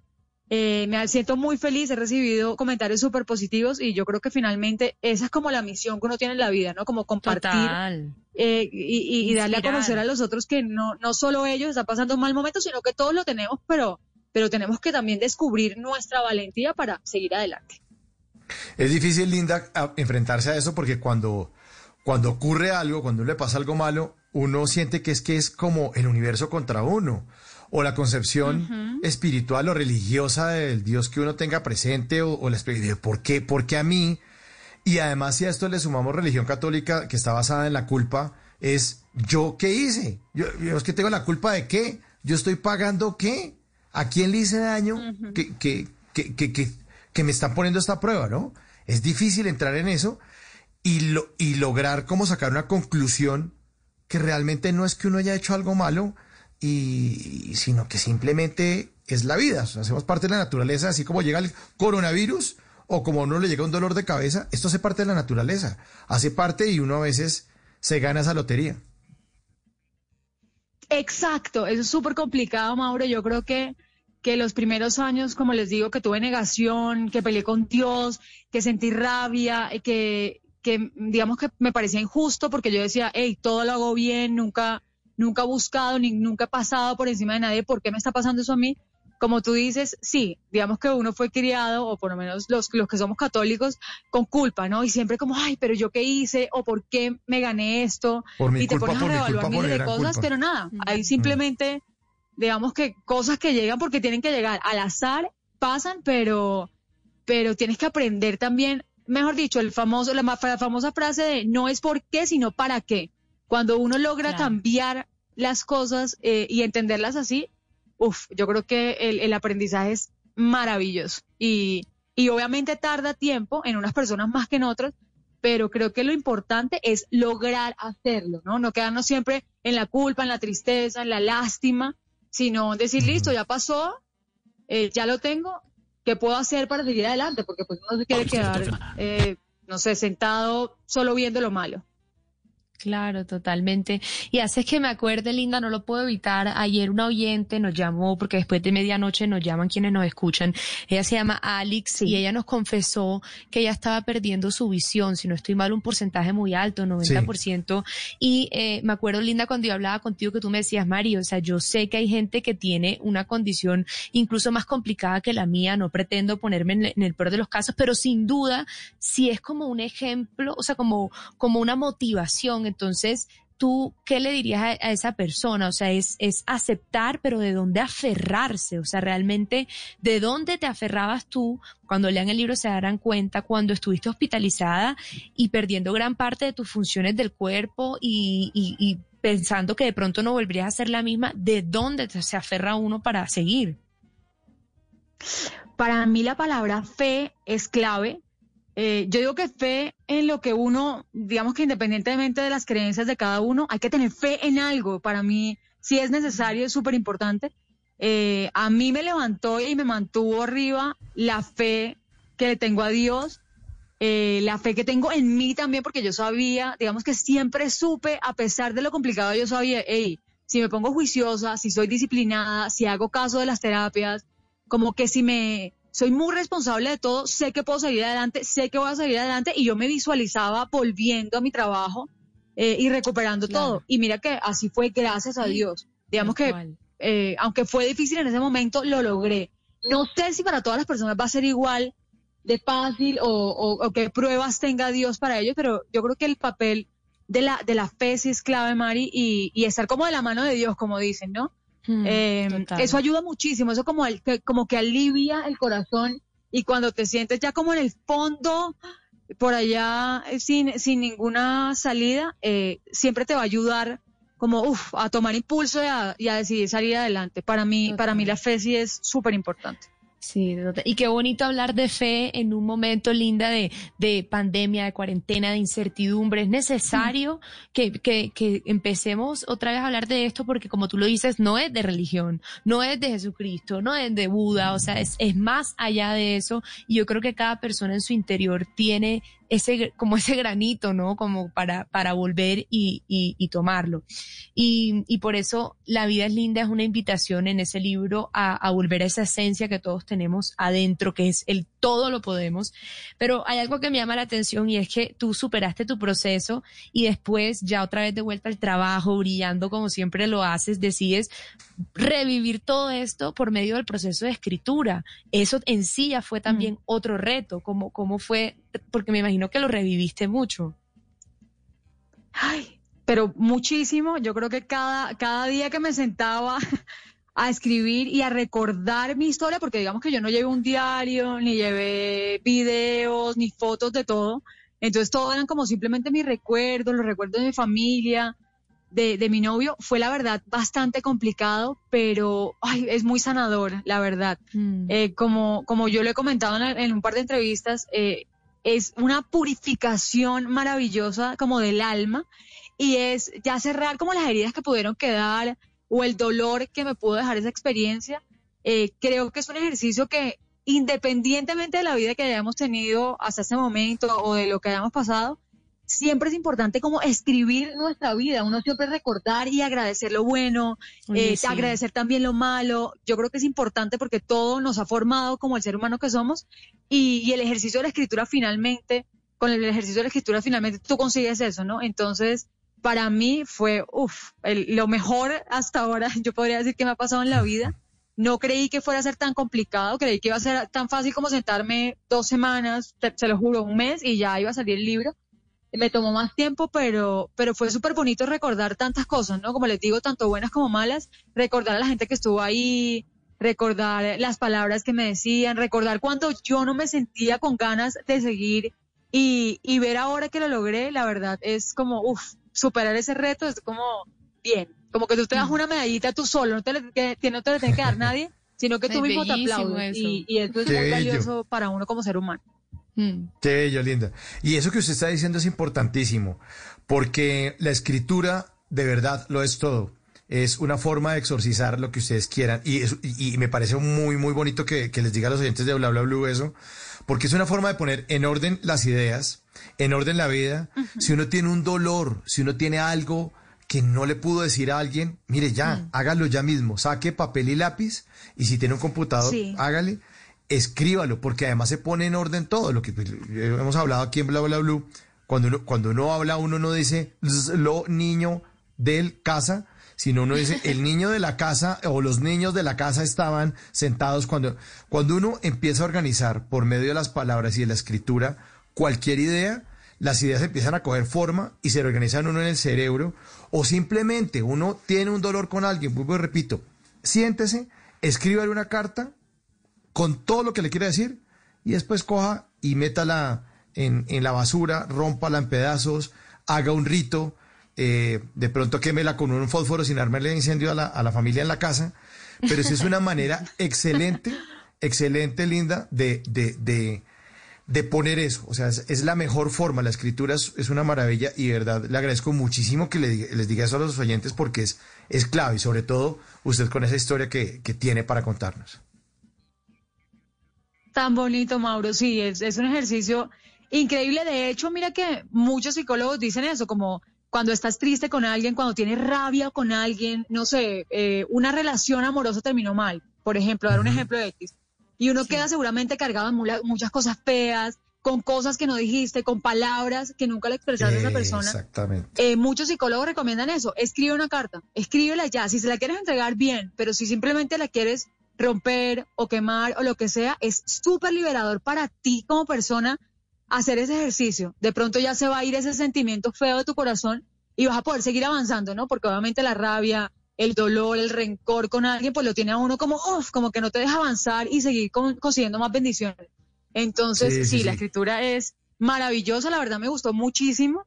Eh, obviamente, si quiero seguir avanzando o seguir trabajando en esto, pues me toca estudiar muchísimo, pero, pero sí me pareció un ejercicio muy bonito eh, y, y espero seguir haciéndolo por mucho más tiempo.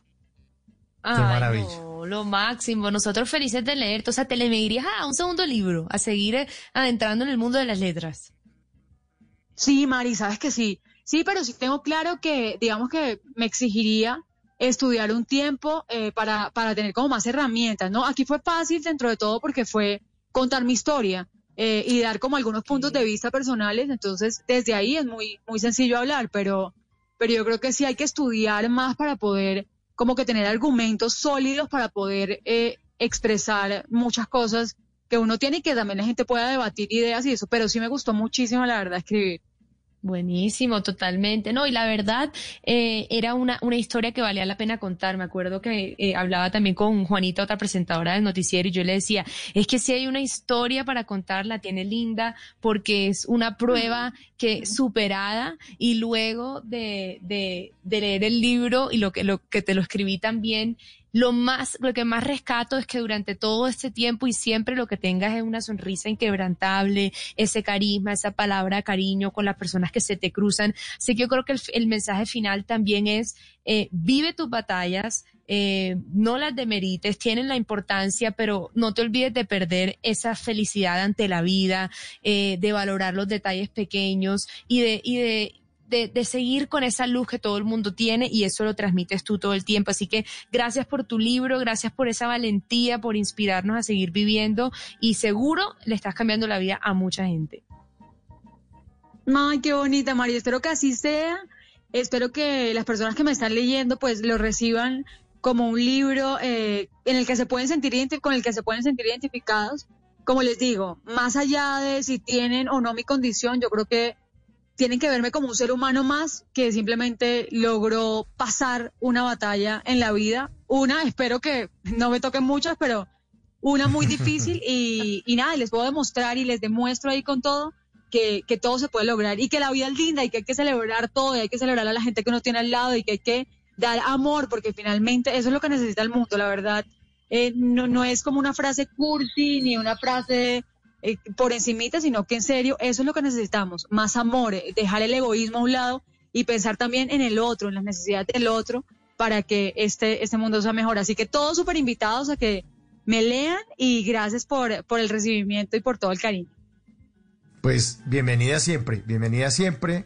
Le mandamos un abrazo, muchos éxitos con el libro que seguramente sí los va a tener.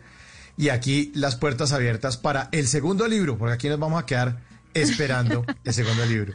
Feliz noche, eh, Linda. Y usted sabe que yo siempre se la monto con lo mismo. Hoy es música de los años 90, entonces ¿qué hago? Para Linda Palma, una de Vilma Palma. Listo. Chao, Linda. Me encanta. Chao. Chao. Chao, aquí está Fondo Profundo, música de los años 90. En Bla Bla Blue. Hoy es miércoles de música de los 90.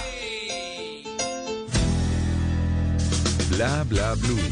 Conversaciones para gente despierta.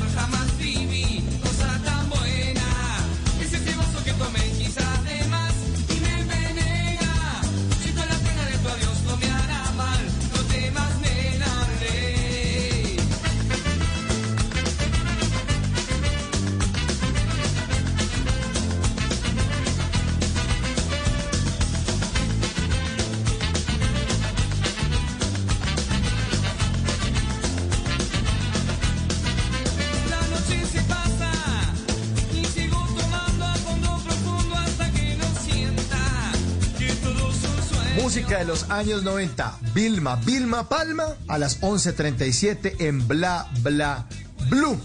La canción de 1994. Vilma Palma, pues, una cantidad de conciertos que hicieron. Ya Pájaro está viejo, Pájaro ya es como, tiene cara como medio avestruz, pero ahí siguen sonando, siguen dando vueltas por América Latina y dando conciertos.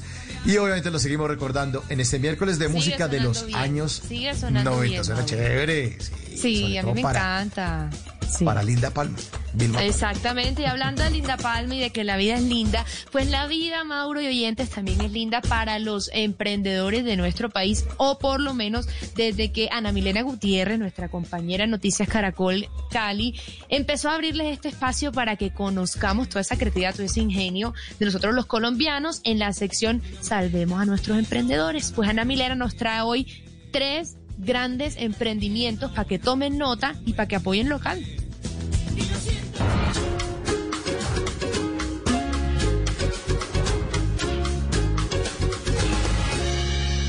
Noticias Caracol y Bla Bla Blue se unen para apoyar a los emprendedores de nuestro país. Soy Ana Milena Gutiérrez y hoy les quiero presentar tres emprendimientos que ustedes pueden apoyar porque estamos seguros que unidos podemos seguir adelante. Comenzamos con un emprendimiento familiar que convierte lo tradicional en original, así lo describen sus creadores.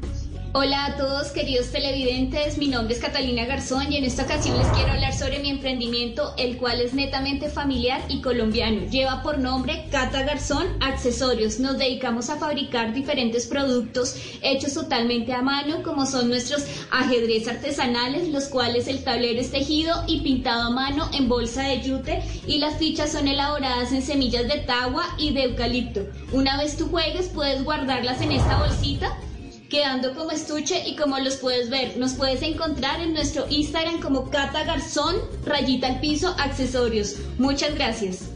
Biciestación es un emprendimiento que brinda apoyo a la movilidad sostenible de Cali. Debido a la contingencia, transformaron la forma de ofrecer sus servicios. Hola Caracol, muchas gracias por la campaña Salvemos a los Emprendedores. Yo soy Fernando Sánchez, cofundador del sistema de bicicletas compartidas de Cali y queremos mostrarles que por medio de nuestro sistema nosotros prestamos las bicicletas 90 minutos gratis a los usuarios. La publicidad no la hemos podido volver a vender debido a la situación que tenemos, la cual se pone en las bicicletas y puntos de conexión. Estamos reinventando y estamos ofreciendo a las empresas públicas y privadas a nivel nacional de que puedan registrar los viajes de sus empleados y darles beneficios. También para que los ciclistas registren sus bicicletas y tengan más seguridad en ellas. Los invitamos a seguirnos en Instagram en arroba bici al piso estaciones y arroba biciestaciones en Facebook y Twitter. Muchas gracias. Y cerramos con un emprendimiento de Rivera en el Huila que cultiva y transforma el cacao. Hola, nuestro emprendimiento se llama Chocolate Riverense.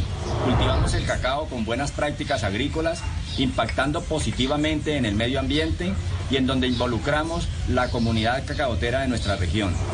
Obtenemos este producto natural 100% cacao y amargo y a su vez esta chocolatina al 47% cacao. Garantizamos un impacto positivo en la salud de las personas y a su vez promovemos el relevo generacional. Yo estoy aprendiendo de mi padre y de mi abuela y en familia impulsamos la industria rural acá en el municipio de Rivera Huila. Recuerden que pueden enviar sus videos de 40 segundos máximo, grabados de manera horizontal, donde nos cuenten quiénes son, en qué consiste su emprendimiento y cómo pueden contactarlos. Ustedes no están solos. En Noticias Caracol y Bla Bla Blue los estamos apoyando.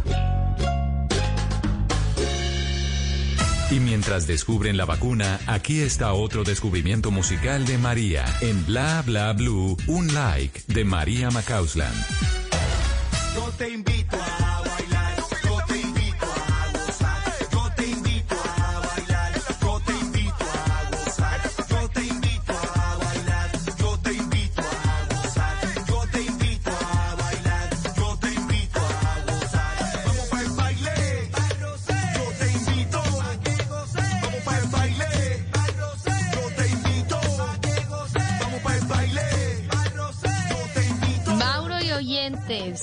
El día de A hoy con mi descubrimiento musical, me imagino que ya notaste por ahí un poquito de sabor, un poquito de tambor. Sí, mucho pues sabor, lo quiero, mucho sabor. mucho sabor porque hay que meterle alegría a, a este aislamiento.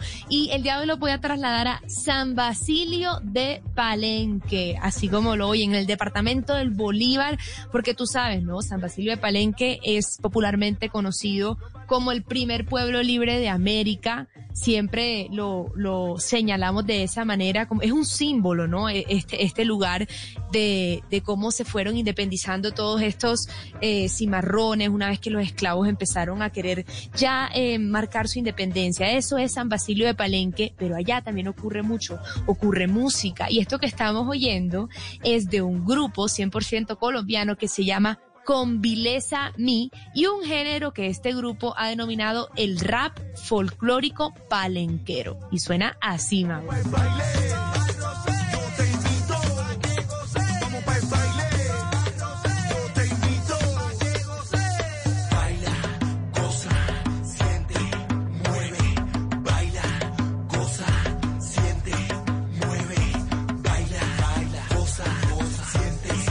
Me encanta además estar hablando de, tantos grupos de nuestro país, porque yo, uno habla de propuestas internacionales y todo, pero es que en Colombia ocurren tantas cosas. Mauro, ¿tú te imaginabas que aquí en San Basilio de Palenque existía un grupo que, que hace rap folclórico palenquero?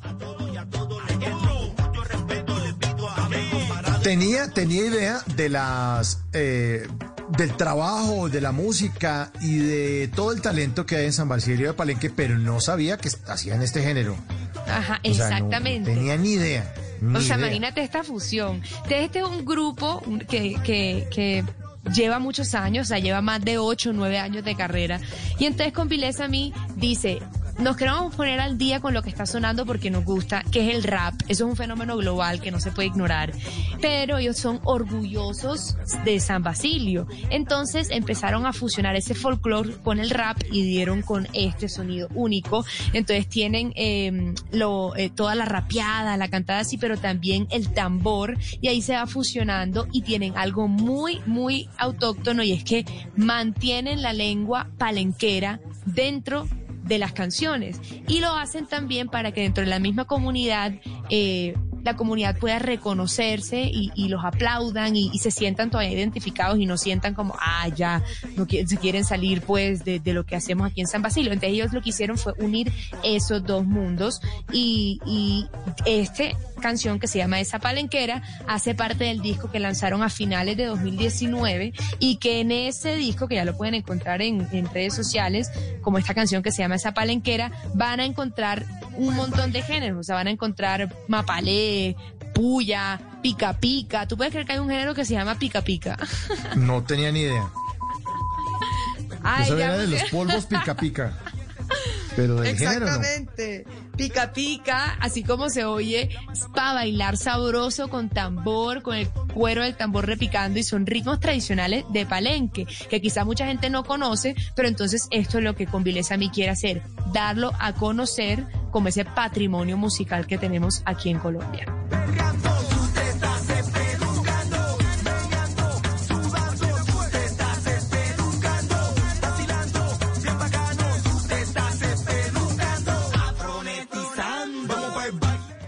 Espectacular. Aparte, Mauro, a ellos hay que verlos en vivo. Esta gente se viste, son divinos. Es una vocalista, un dos percusionistas y un rapero. Se visten de colores de pies a cabeza con su pelo trenzado, con sus accesorios. O sea, de verdad, es mucha alegría característica como de estas raíces afro y de, de lo que somos aquí en Colombia. Y bueno, este año 2020 volvimos a escuchar de Convileza a mí, pero esta vez con una colaboración. Se unieron a un cantante que se llama Esteban Nieto, que está empezando a sonar por ahí. No sé si lo has escuchado, Mauro. Esteban Nieto. No, no, no. Ente- Exacto, él es un cartagenero, tiene 28 años y lo firmó el año pasado el sello Gaira Música Local, que es de Carlos Vives. Entonces hace parte de este mundo de Carlos Vives y ahora se juntaron estos dos y juntos acaban de lanzar la canción titulada Si me dejas. No tengo nada material, pero en el cielo tengo más lo que vas a imaginarte. Tengo nena, un barquito de una vela para llevarte cuando quieras a ver las estrellas. Si me dejas, yo te llevo a un lugar donde viven los sueños. No hay contrato. Me gusta, suena muy chévere. Suena bello, ¿no? Y es lo que bueno, hablábamos bueno. de esas canciones que, que lanzan en medio de la cuarentena y lo hacen a uno como transportarse, como que, ay, no, un aire fresco, un alivio. Aparte el video es súper colorido, están en las calles de, o sea, como en Cartagena. Entonces, de verdad, lo hace a uno como respirar profundo y decir como no, la música, la música me puede hacer viajar mientras que no lo logro hacer en estas cuatro paredes, la música lo hace.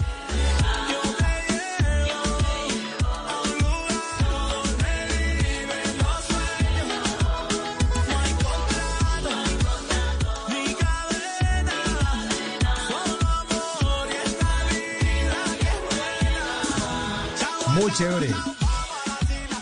Mira, ahí, ahí le metieron el perrenque, ahí entró.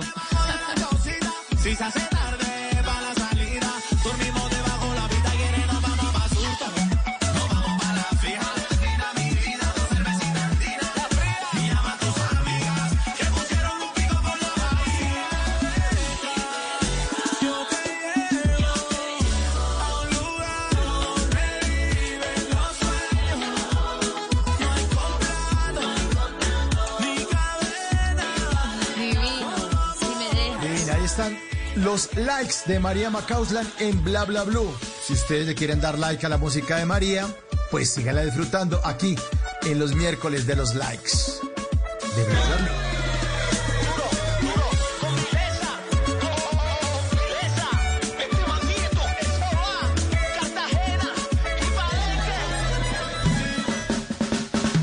Bla blue. Conversaciones para gente despierta.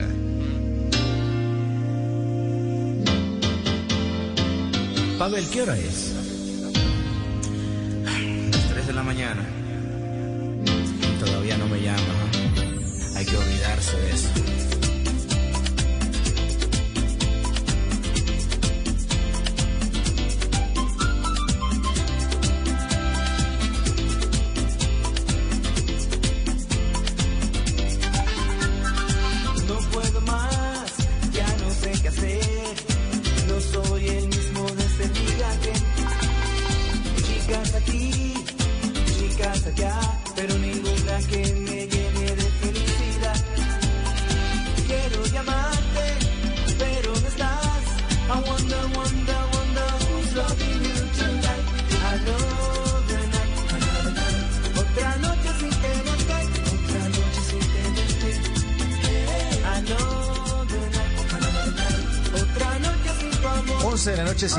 Minutos. Los miércoles, la música es de los 90 aquí en Bla Bla Blue.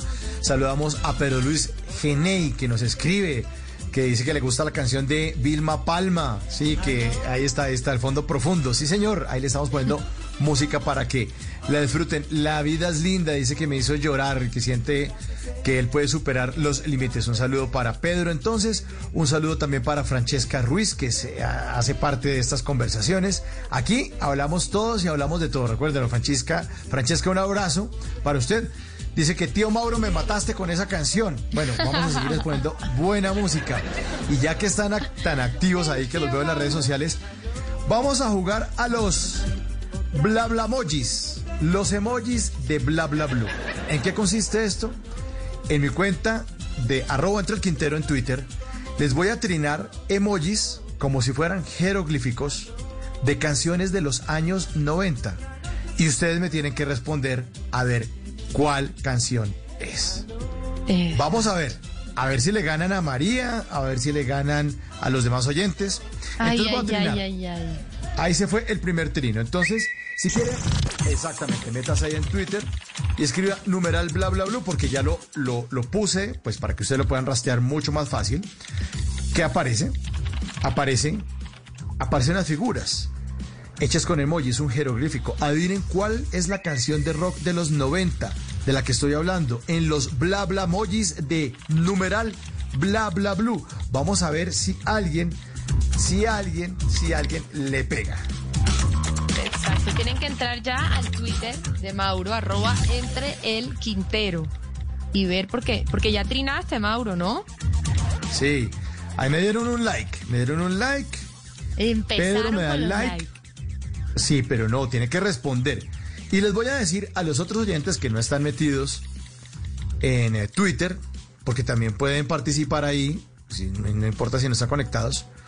Entonces, es, son, son cuatro figuras. Ah, espera, porque aquí me salió una notificación. Vamos a ver si alguien ya Le respondió. están poniendo like. no les- Sí, pero mira, Mauro. No, están poniendo la- no, tienen que, tienen que responder. ¿Cuál que canción de rock de los responder. 90? ¿Cuál canción de rock de los 90? Bueno, Entonces. y a los que no, a los que, ah, bueno, a los que no están conectados con Twitter les voy a contar qué sale.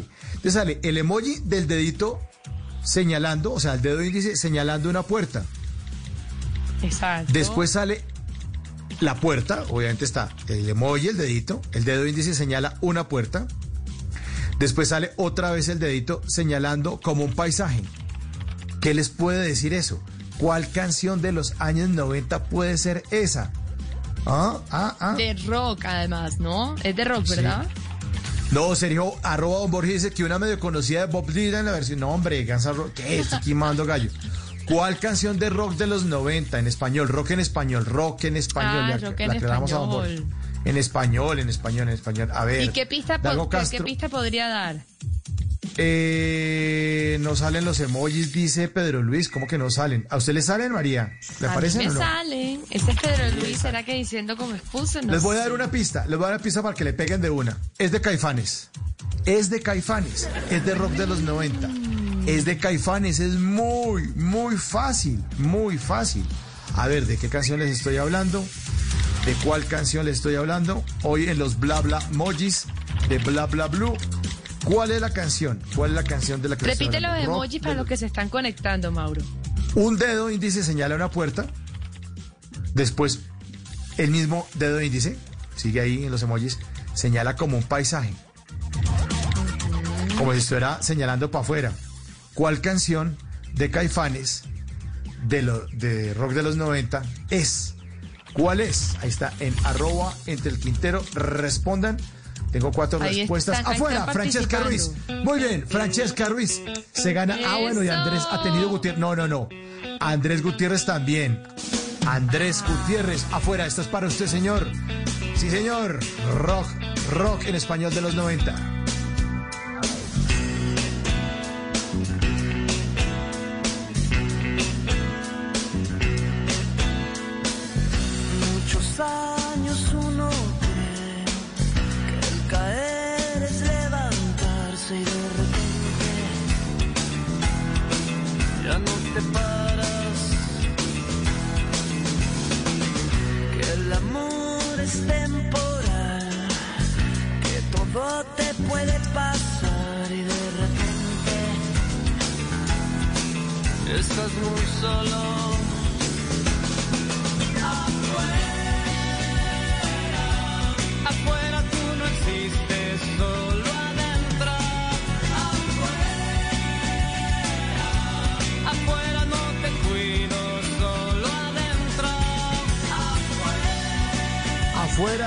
Caifanes en este miércoles de música de los años 90. Está chévere.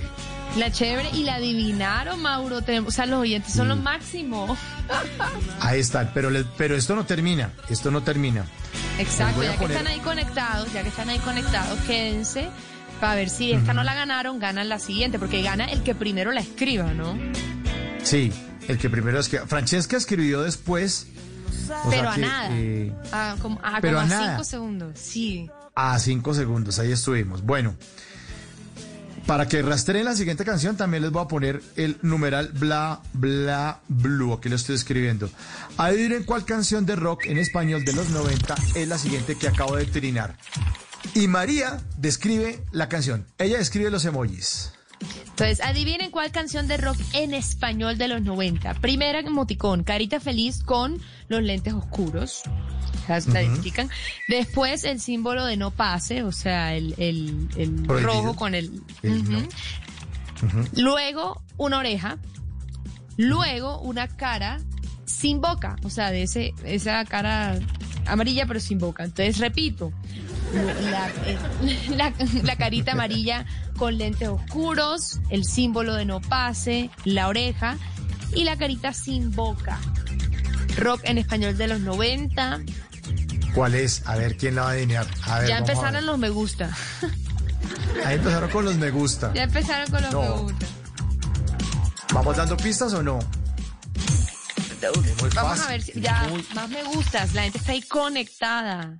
A ver, aquí Dago responde alguien. Castro pone hace nueve Está segundos. difícil. Dago Castro dice está difícil. Pista, pista, pista. Listo, Dago, le voy a echar una pista. A usted que me cae bien. Es de Shakira. Ah, ya me la sé, pero no voy a Ay. decir nada. es muy fácil, muy fácil. Sí, claro. Carmelo Betancourt. Ah, otra, vamos a ver. Ahí me responden No, más. más, ah, más cinco pistas ya. no. Ciego, Francesca sordo, Ruiz. mudo de Shakira. César González, Francesca Ruiz. Es ciega, sordomuda. César puso ciego. No, es ciega, sordomuda. Gana Francesca Ruiz.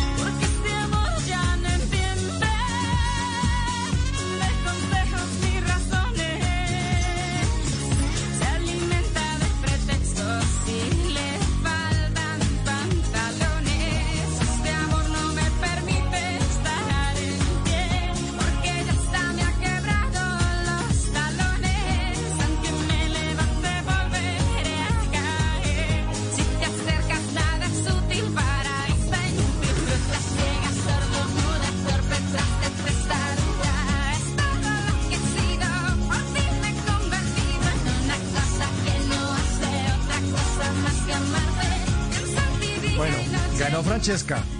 Ganó Francesca, Ganó qué Francesca. clásico. Clasicazo. Shakira del álbum ¿Dónde están los ladrones de 1998? Ahí está, rock en español. Bueno, ¿alcanzamos? ¿Tenemos tiempo para otro? ¿Lo Yo creo votamos que o no? sí, Mauro. La gente está ahí pendiente. Yo creo que sí.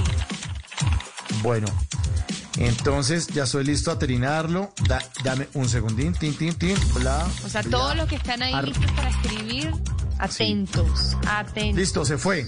Se fue Trino, se fue el Ay, Trino. ay, ay, ay, ¿Cuál canción de rock en español de los 90 es? ¿Cómo son los emojis? ¿Cómo son los emojis que pusimos para, Soy- para adivinarlo? Poniendo aquí el actualizar de la página. Es muy fácil, rock en español de los 90. Ah, creo que ya lo adivinaron. Ya, ¿Ya? Eduardo número No. 7. Sí, señor. Escorpión 11. Sí, es que ni siquiera alcanzamos a decirlo. Pero salía una carita llorando y la bandera de Bolivia. Y Eduardo número Ay, 7, vea. arroba escorpión 1178. Sí, lamento boliviano. Sí, señor. Un aplauso Eduardo. ¿Sabías que cuando estudiamos en línea retenemos entre un 25 y un 60% más de información? Les tengo una lista de contenidos para aprender mientras nos entretenemos. Tips, canciones y películas en mi podcast Now en bluradio.com. Participar. El próximo miércoles va a tener más bla bla mojis aquí en Bla Bla Blue. Viene Javier Segura con voces y sonidos, porque él dice, y yo estoy aquí. Sí, señor, ahí está Javier Segura para actualizarnos con la información. Y vienen ustedes con las llamadas. Se toman Bla Bla Blue en el 316-692-5274. Nuestra línea ya está abierta para que llamen ustedes y cuenten lo que quieran. 316-692-5274. Y ya viene Simón Hernández con unas notas increíbles. Aparte de buena música, nos tiene Soluciones para el Futuro 2020. Es un concurso de innovación para estudiantes de colegio y una plataforma de telemedicina para ayudar a pacientes en Colombia en medio de la pandemia. Esto es Bla Bla Blue. Conversaciones para gente despierta. Ya regresamos. ¿Qué se requiere para una buena conversación?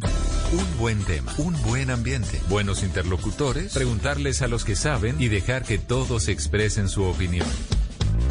Cada noche encontraremos los ingredientes necesarios para las mejores conversaciones en Bla Bla Blue, con transmisiones en vivo en redes sociales, con videos y conversaciones de nuestros oyentes y con todo lo que quieras hablar desde tu casa porque ahora te escuchamos en la radio. Bla Bla Blue, desde las 10 de la noche hasta la 1 de la mañana. Bla Bla Blue, porque ahora te escuchamos en la radio. Blue Radio y bluradio.com. La nueva alternativa. Voces y sonidos de Colombia y el mundo en Blue Radio y bluradio.com, porque la verdad es de todos. Ya son las 12 de la noche y dos minutos de este jueves 9 de julio del 2020. Soy Javier Segura y esta es una actualización de las noticias más importantes de Colombia y el mundo en Blue Radio y BlueRadio.com. 14 congresistas de diferentes partidos le solicitan al presidente Iván Duque considerar la propuesta del ELN sobre el cese al fuego inmediato. Informa Kenneth Torres. Hola, buenas noches. Pues por medio de un escrito, los congresistas le recordaron al presidente Iván Duque que la Organización de las Naciones Unidas, en una resolución del mes de julio, solicitó el alto al fuego de manera real e inmediata y pidió que se concentren sus esfuerzos exclusivamente en atender los efectos y estragos del coronavirus. Así lo dijo el senador Roy Barreras. No le harán caso. Ha contestado de manera destemplada el gobierno con el argumento de que las guerrillas cometen atrocidades. Claro que sí, para eso son los ceses del fuego, para evitar atrocidades. Sobre todo un gobierno a quien se le entregó un LN con 1.500 hombres y lo ha dejado multiplicar por tres. Los 14 congresistas señalaron que es importante considerar la propuesta del ELN y concretar con esta organización un cese al fuego de manera inmediata y tratar de buscar la reanudación de los diálogos de paz. Gracias, Kenneth. 12 de la noche y cuatro minutos. Un duro llamado hizo el procurador Fernando Carrillo en los diálogos con la Comisión de la Verdad para que Colombia se implementen los acuerdos de paz y se frene la violencia que se ha recrudecido en medio de la pandemia. Informa Juan Esteban Silva. Pues en el marco de estas conversaciones con la Comisión de la Verdad, habló el procurador Fernando Carrillo, también participó José Miguel Vivanco, director para las Américas de Human Rights Watch. El director, el jefe del Ministerio Público, Fernando Carrillo, pues hizo un llamado para que en Colombia no se siga recrudeciendo el conflicto en medio de la emergencia por el COVID-19. Entonces tenemos, por una parte, unas causas que no se combatieron, unas consecuencias nuevas, digámoslo así entre comillas, de nuevos conflictos, porque hay nuevos actores, y José Miguel los acaba de señalar, en las cuatro zonas del país. Hay nuevos protagonistas de violencia. La pandemia ha añadido la falla estructural, la falla sísmica de todo el sistema político colombiano, que es la desigualdad. Hizo un llamado también para que se frenen fenómenos como el narcotráfico y el desplazamiento producto de la violencia. 12 de la noche y 5 minutos en Bucaramanga, la alcaldía confirmó una inversión de 3 mil millones de pesos para comprar camas UCI y de cuidados intermedios, además de ventiladores para ampliar la capacidad para la atención de pacientes con COVID-19. Esto ante el aumento de casos que se han registrado en las últimas dos semanas, informa Verónica Rincón. En el Hospital Local del Norte de Bucaramanga se realizan labores de adecuación para instalar 40 camas UCI intermedias y 7 ventiladores para la atención de pacientes COVID-19. El alcalde de Bucaramanga, Juan Carlos Cárdenas, confirmó que se adelanta el proceso precontractual y de adjudicación del contrato para la adquisición de las mismas con una inversión de 3 mil millones de pesos. Ya intervinimos la parte física y esta semana vamos a contratar y adjudicar lo que tiene que ver las camas y siete ventiladores. Ya con esto Bucaramanga va a tener y el área metropolitana suficiente capacidad, sobre todo en la parte de, de camas de, uso, de cuidado intermedio. Bucaramanga actualmente tiene 130 camas UCI, de las cuales 88 están ocupadas con pacientes COVID-19 y con otras patologías. 12 de la noche y 6 minutos, más de 45 mil taxis serán desinfectados de manera gratuita en Bogotá. Los detalles los tiene María Camila Castro. Con las móviles de Seguros Mundial que están ubicadas en los puntos más emblemáticos de reunión de los conductores de taxi de la capital, se inició a partir de esta semana el servicio de desinfección gratuito para taxis en Bogotá. Con termonebulización y luz UV se realizará la desinfección de más de 45 mil taxis en Bogotá. Los móviles no solo prestarán el servicio de desinfección a los vehículos, ya que durante la desinfección del taxi los conductores podrán tomarse la temperatura, realizar la desinfección de calzado y manos y recibirán además un instructivo de detallado con recomendaciones para su seguridad y la de sus pasajeros. De igual manera, con la lámpara de luz ultravioleta podrán desinfectar sus objetos personales como llaves, billetes, monedas u otros. Gracias María Camila. Y en Medellín, un juez declaró nula la licencia de construcción del centro comercial Arcadia, el más nuevo de la ciudad, informa Susana Paneso. Arcadia, el centro comercial que apenas se inauguró en noviembre del 2019, está involucrado en un pleito jurídico, todo a vez de que un juez del juzgado segundo administrativo del circuito Medellín declaró como nula la licencia de construcción de este centro comercial de 50 mil metros cuadrados. Según el fallo, el plan de ordenamiento territorial de Medellín establecía que este lote debía ser destinado para zonas recreativas. Sin embargo, Desde Cimento, la empresa dueña del centro comercial, aseguran que la construcción obedeció toda la normatividad de las diferentes instituciones reguladoras, por lo que apelarán el fallo para que la decisión sea reversada. Noticias contra reloj en Blue Radio.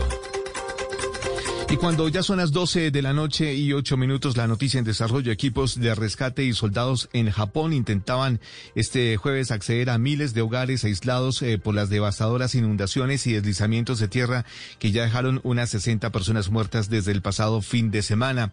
La agencia japonesa a cargo de las situaciones de emergencia anunció que más de 3.000 viviendas aún estaban separadas del mundo, según ellos, ya sea por el aumento del nivel del mar o por, eh, eh, deslizamientos de tierra que destruyeron las carreteras. La cifra, según información revelada por el Banco de la República, en abril del 2020 la deuda externa del país se ubicó en 144 mil millones de dólares, la más alta de la historia.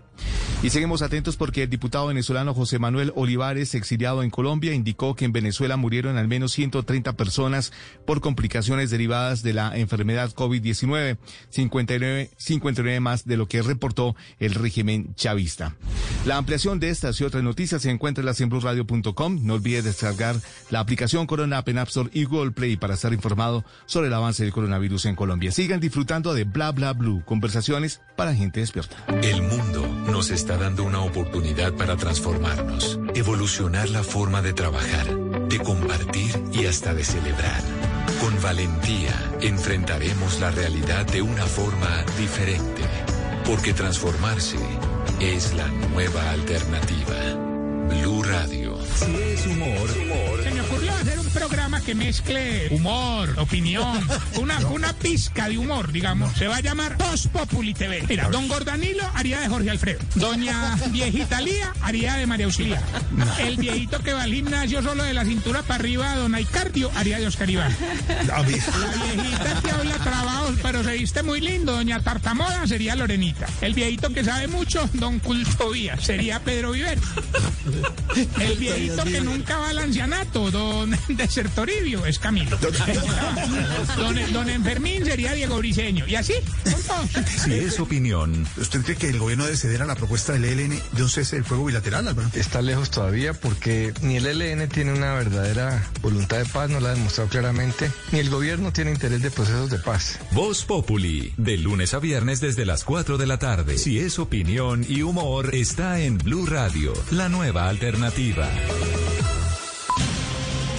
Dígale no a las noticias falsas. Evite los medios anónimos e irresponsables. En tiempos de emergencias y de incertidumbre, es fundamental la información verificada y confiable. Los medios de comunicación formalmente establecidos, por su profesionalismo y responsabilidad, son el antídoto más eficaz contra las noticias falsas y la desinformación. Infórmese por la radio y la televisión a toda hora, con los rostros y las voces que usted conoce y confía. Fue un mensaje de la Asociación Internacional de Radiodifusión, AIR. Háblenos de usted. Llámenos al 316-692-5274 y cuéntenos su historia. Estoy sintiendo que se está acabando lo que construimos. Cuando me miras puedo darme cuenta que no estás conmigo. Quizás sea bueno que me digas todo lo que está pasando, que ya no mueres por mí. Ya no te atrevas a mentir, los días pasan y es peor. Ya me contaron que te estás hablando con un viejo amigo. Ya te han visto repetidas veces en el mismo bar. Sigo esperando que me digas todo lo que está pasando, que ya no mueres por mí. Ya no te atrevas a mentir, los días pasan y es peor. Ya no me mientas, dímelo de frente, si esto está pasando,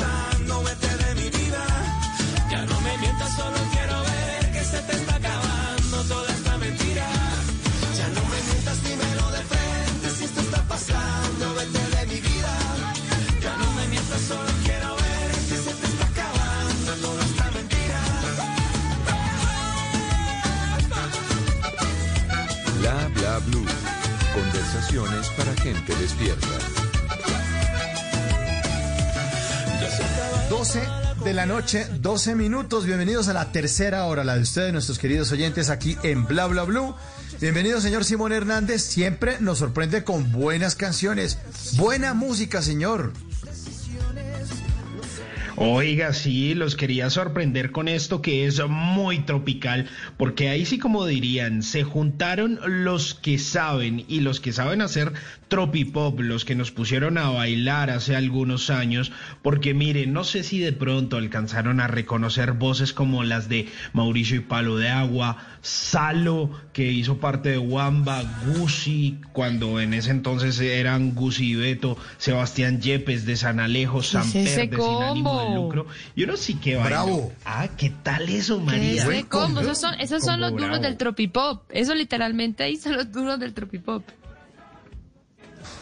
Claro, eso, esos son los que, los que saben. Ellos, de hecho, el año pasado hicieron parte de una gira que estuvo por ahí haciendo Carlos Vives, de varias fechas que tuvo en el Movistar Arena, de muchos llenos, y bueno, de todo ese movimiento que ha estado apoyando el patrón Carlos Vives, que es el Sí. eh, Tropipop is Back. Que, Sí, que, yo bueno, lo vi en vivo, o sea, en el concierto porque, En el concierto de Carlos Vives, Simon, en un momento de repente Tropipop is back y salían todos estos pelados así y cantaban todos los éxitos de Bonca, de, de que me sirve, de que me quiera, todas esas canciones que todos bailamos. Increíbles. Y esta canción yo no la había oído. No, esto, es- esto es nuevecito, se llama No me mientas. Me, me gusta, me gusta, me gusta y suena chévere. Es que yo, yo la verdad debo confesar que cuando, es bueno, es que el Tropipop, esto vino a ser año por ahí 2004, yo ya me estaba graduando del colegio, entonces a mí me tocó mucha fiesta universitaria eh, con, con Tropipop. A punta de Tropipop. Mejor dicho, mi- a, a punta de tropipop y de aguardiente o de lo que hubiera para el momento. Confesiones en bla bla blue. Pero de acuerdo, a mí también me tocó. Claro. Si esto está pasando, vete de mi vida.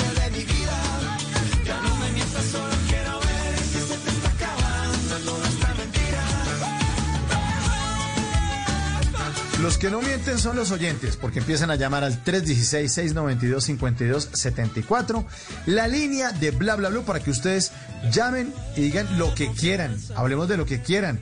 Esta radio ya la hacemos entre todos y por eso ya está sonando el teléfono para que. María por favor conteste.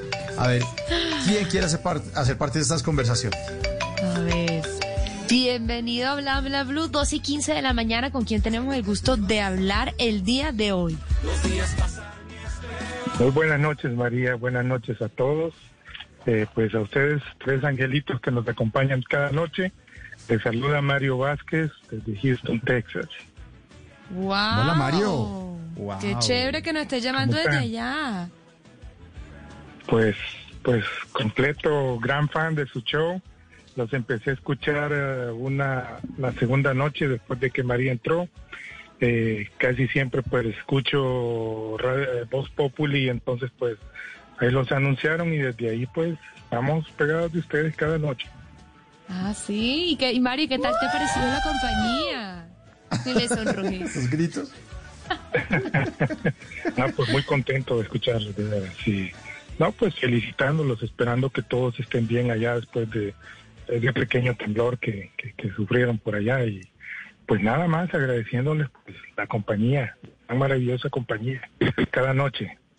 Eh, si me permiten, pues me gustaría mandar un saludo a, a familia por allá, en la ciudad de Medellín, a la familia López Gallego, un saludo muy cariñoso y pues eh, pues para decirles que eh, aquí lo curioso de todo pues es que pues yo no soy colombiano pero pues he aprendido Eso le iba a conocer y amar. Pues pues fíjese que he aprendido a conocer y amar ese país y pues pues, pues por, por mi esposa verdad porque ella es paisa.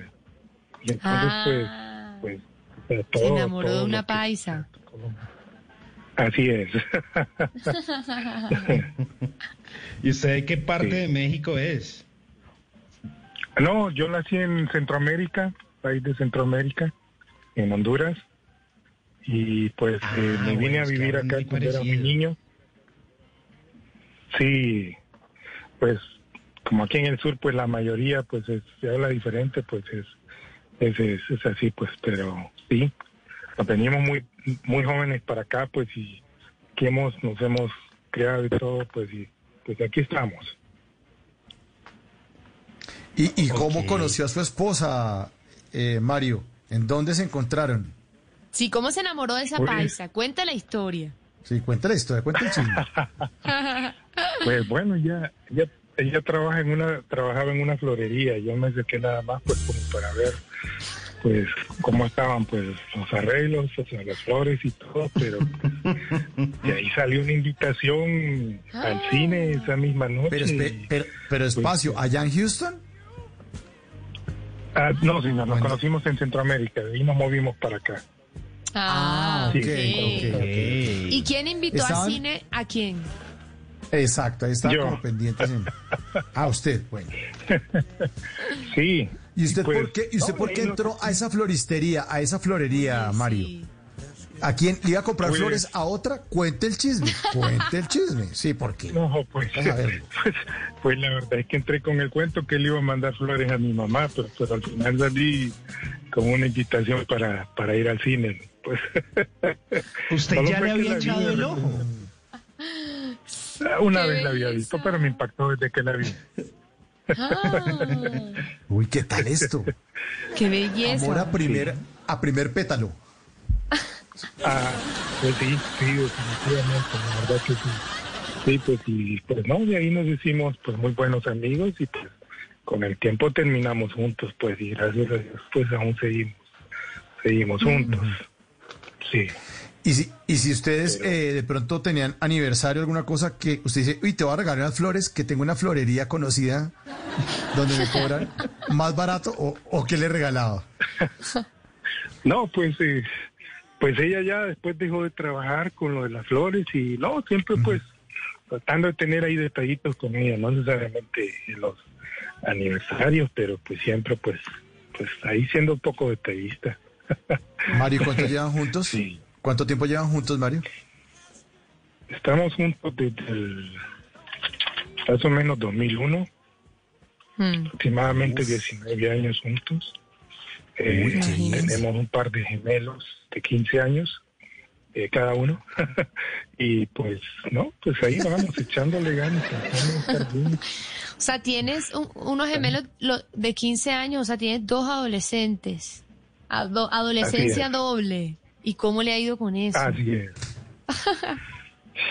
Un poco complicado a veces porque son como día y la noche, son, son gustos muy diferentes y pues toca tratar de contentarlos a los dos. Y pues no, más que todo mucha comprensión y escuchar y sobre todo darles suficiente confianza para que ellos puedan pues expresarse cuando sientan algo o cualquier problema que tengan pues más darles, darles confianza y todo y pues pues irnos ayudando y todo pues crearlos independientes pues porque uno no va a estar aquí toda la vida o sea si algún día le toca partir a uno pues es importante que ellos pues ya más o menos estén desarrollados y puedan seguir adelante Ay, así es. Claro, Sí. sin duda.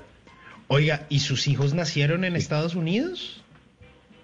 sí señora sí es más Y- están están de cumpleaños la otra semana ellos nacieron en julio 14 Mm, ya El casi. martes cumplen martes. años. Pero, Sí, ¿El martes cumplen exacto. 15 años o cumplen 16 años? ¿sabe qué? van a ser 16 este año sí Ajá. Claro, Pens- claro. Casi lo corcha a Mario. Eh, ¿Sabe Es que qué? dos por cuatro, ocho, bajo el Exacto. cinco, raíz de... ¿Cómo que es la cosa? 7, Pero la sacó 16 de años. 16. Oiga, Mario, bueno, sí. ¿y sus hijos conocen eh, pues el, el país donde usted nació?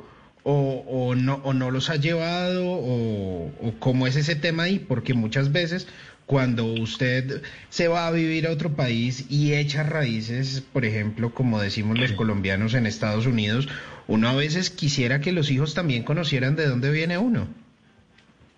Sí, Pues eso, eso está en proyecto porque debido pues al trabajo, hemos estado trabajando mucho, gracias a Dios. eh, no se ha podido, pero está en proyecto pues seguir a llevarlos por allá a conocer un poquito y pues sobre todo pues tenemos pendiente una ida por allá por Medellín pues a, para el tiempo de fiestas Eso es lo que estaba esperando que, salir. dijera. Claro, pero tú ya conoces Medellín. Mario, tú ya conoces Ese Medellín. está como el banco. Sí, ese está como el banco. Esa, o sea, esa vamos para allá porque vamos, pues, llevarlos pues a, a conocer tantas cosas hermosas aquí. No solo Medellín, sino que pues en sí Colombia en general. O sea, ustedes tienen tantas cosas hermosas por allá que, o sea, vale la pena pues conocer todo. Así es. Totalmente. Pues yo le hago la invitación para cuando todo se reactive, se reanude. No puede dejar de ir al carnaval de Barranquilla. Yo parezco embajadora del carnaval de Barranquilla, ¿no? Sí, se lo sí. juro que a mí no me pagan. Se lo juro. se lo juro que no. Salió la cuñita. Ajá, No, pero, claro pero que sí, sí. definitivamente. Tantas, tantas cosas hermosas que ustedes tienen para por allá, especialmente pues, Barranquilla, Bogotá, tanta historia, o sea, Medellín, o sea, el Atlántico, todos tan, tan hermosos, o sea, es un país tan increíble, tienen tantas, o sea, tienen todos los tipos de climas en el mismo país, tantas regiones diferentes, o sea, la diversidad que ustedes presentan, pues es muy pocos países en el mundo, pues presentan tanta diversidad y tantas cosas bonitas juntas en un solo lugar. Qué Entonces. Gracias, qué buenas flores. verdad, pues, es lindo. Sí. Sí, es un país A veces lindo, toca, a veces toca tener un poquito, o sea, qué locura, como un poquito de perspectiva, salirse un poco, estar un poquito más al norte del continente para uno voltear y darse cuenta de todo lo que tiene uno aquí en Colombia, pero tienes toda la razón así como lo has descrito y qué bonito escucharlo de ti, que eres de Centroamérica, ni siquiera colombiano, pero vives con una paisa, así que estoy segura de que te sientes mitad colombiano y, y bueno, y ajá, y cómo vivir con una paisa, te tiene encantado. 20 años. Cantaletosa. Sí, vea Cantaleta. Muy Cuente, linda, cuente, cuente, muy Mario, linda, cuente. Mucha sinceridad entre todos. O sea, sobre todo Ya cogió el molinillo y- allá en la cocina. No, llegando a casa de verdad que me espera algo, ¿verdad?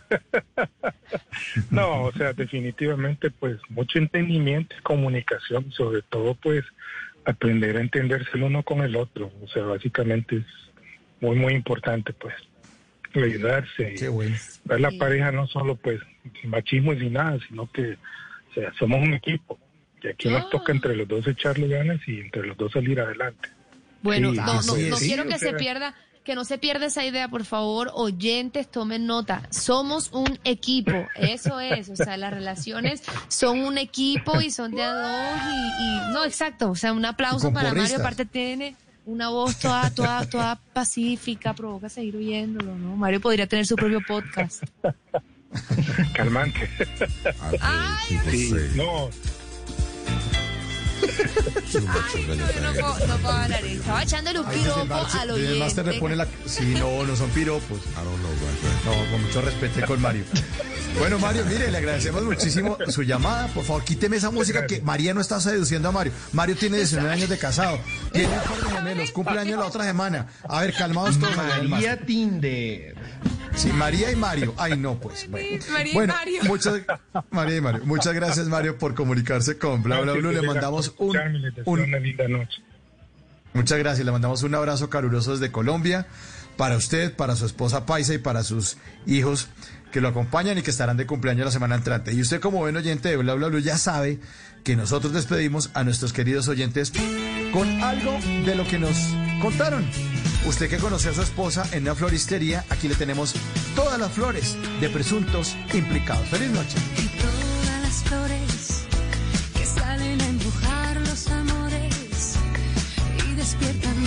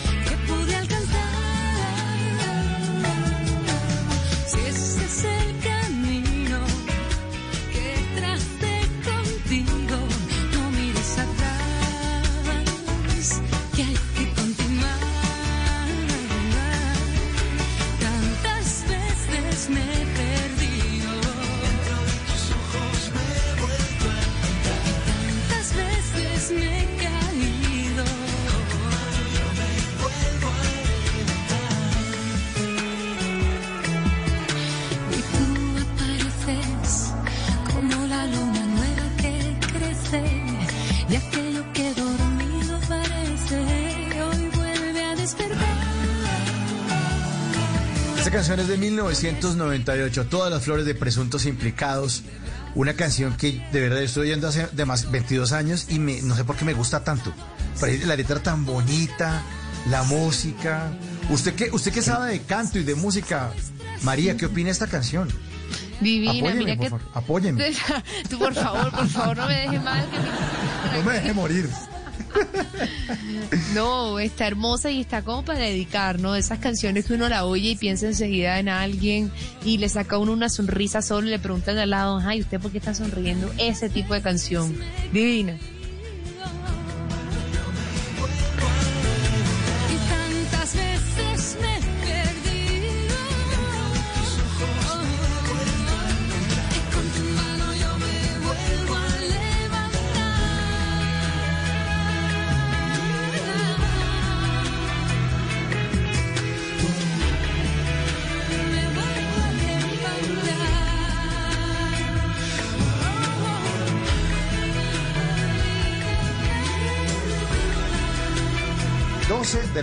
29 minutos. Seguimos aquí en Bla Bla Blue. Bueno, señor Simón Hernández, usted nos prometió soluciones para el futuro 2020. Un concurso de Ay, innovación favor, para estudiantes de colegio. Por favor, necesitamos soluciones, necesitamos Soluciones. poner a los estudiantes a hacer cosas importantes. ¿De qué se trata? Oiga, sí, necesitamos ponerlos activos y, bueno, agrego que también me encantan los presuntos implicados. Nacho Maño es uno de los mejores productores que tiene la música iberoamericana, sin lugar a dudas. Pero mire, eh, seguramente hay cosas muy bonitas eh, que se vienen haciendo hace un par de años, no solo en cuanto a la música, sino eh, proyectos, proyectos sociales. Y por eso hoy les quiero hablar de esto que se llama Soluciones para el Futuro. Y esto es un concurso que está invitando a los jóvenes que están más o menos entre noveno y once en los colegios públicos del país para que creen proyectos que solucionen mediante el uso creativo de la tecnología pues problemáticas que tengan en sus comunidades, pues en los lugares en los que ellos viven. Y mire, eh, Mauricio y María, la idea es que las soluciones planteadas por estos jóvenes pues estén enfocadas en algo que eh, se ha venido poniendo de moda en los últimos años, que es el modelo STEAM, que es decir, que tienen que integrar la ciencia, la tecnología, la ingeniería, el arte y las matemáticas. Entonces, Ah, pero porque está en inglés. Claro. STEAM, o sea, la S es Science, la T es Technology, la E es eh, Ingeniería, Engineering, y la A es Arte, y la M es Maths, Matemáticas. Exactamente. STEAM. Sí, señor. Ah, ya pues. Y eh, pues eh, si usted con la gente de su grupo de trabajo llegan a ser los ganadores, ya les voy a decir cómo se pueden inscribir, pues su proyecto lo van a hacer una realidad y usted puede ayudar a su comunidad. La cosa es súper chévere porque entonces usted lo que tiene que hacer es echarle cabeza a una muy buena idea que usted crea que puede generar cambio y si le pega el perrito, como dicen por ahí, pues su proyecto termina no solo pues beneficiándose, porque seguro que le dan unos estímulos, sino que pues beneficiando a las personas eh, que usted quiere impactar con ese proyecto. Entonces, les voy a dar los requisitos de inscripción. Esto es para estudiantes que tienen entre los 14 y los 19 años.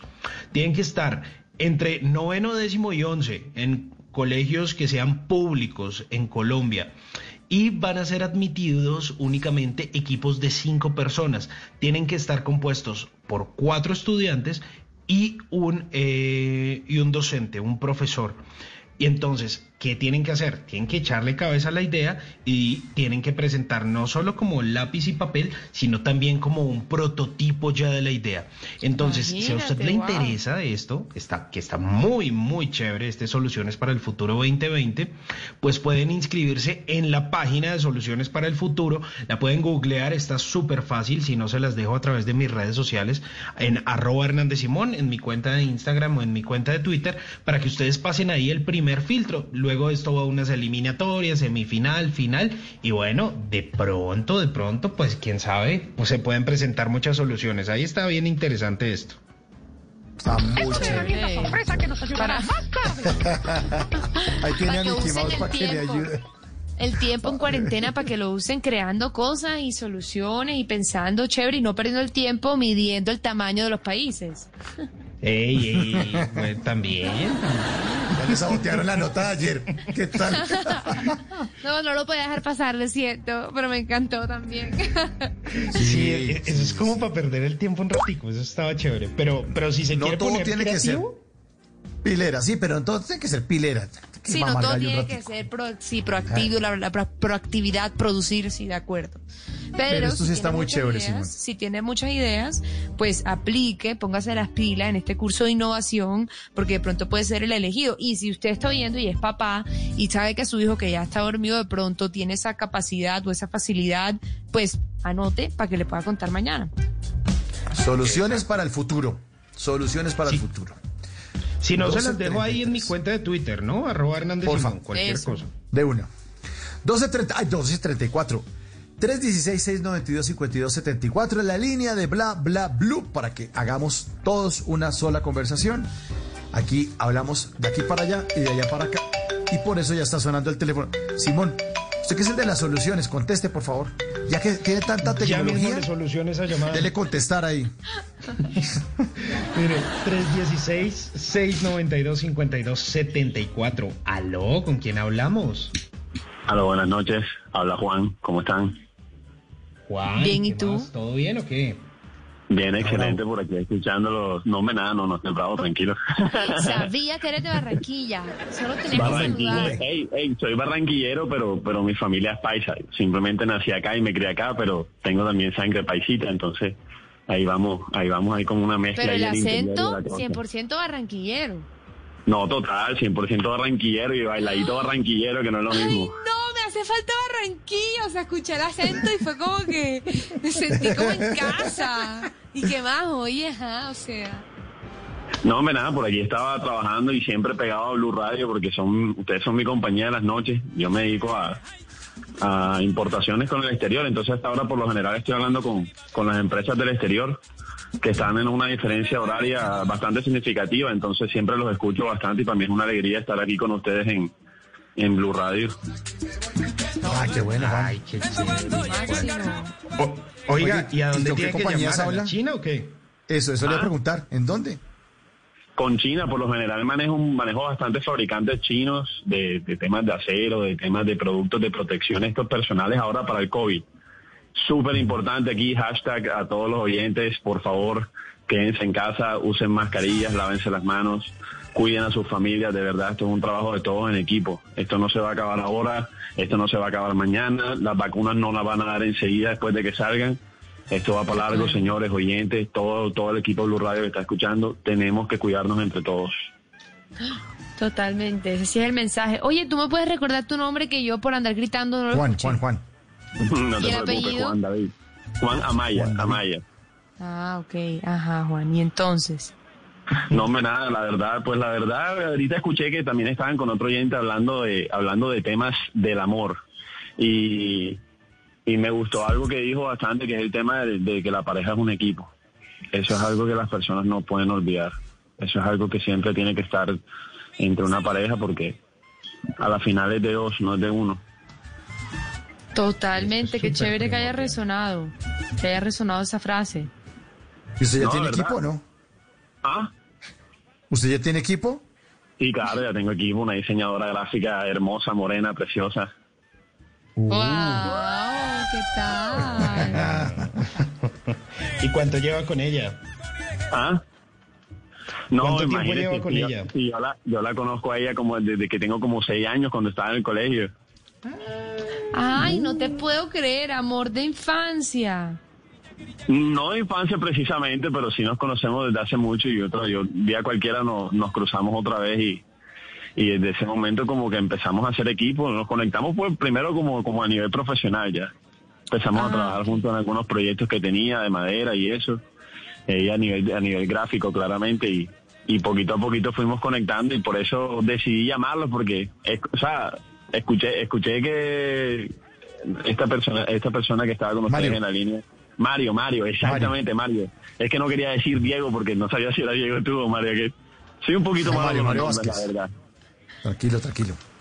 Entonces Mario estaba hablando de eso y la verdad yo quedé como, como impactado un poco porque es realidad, o sea, a veces se nos olvida que una, que una relación es de dos y, y sobre todo que es un equipo al cual hay que balancearlo muy bien desde todos los aspectos.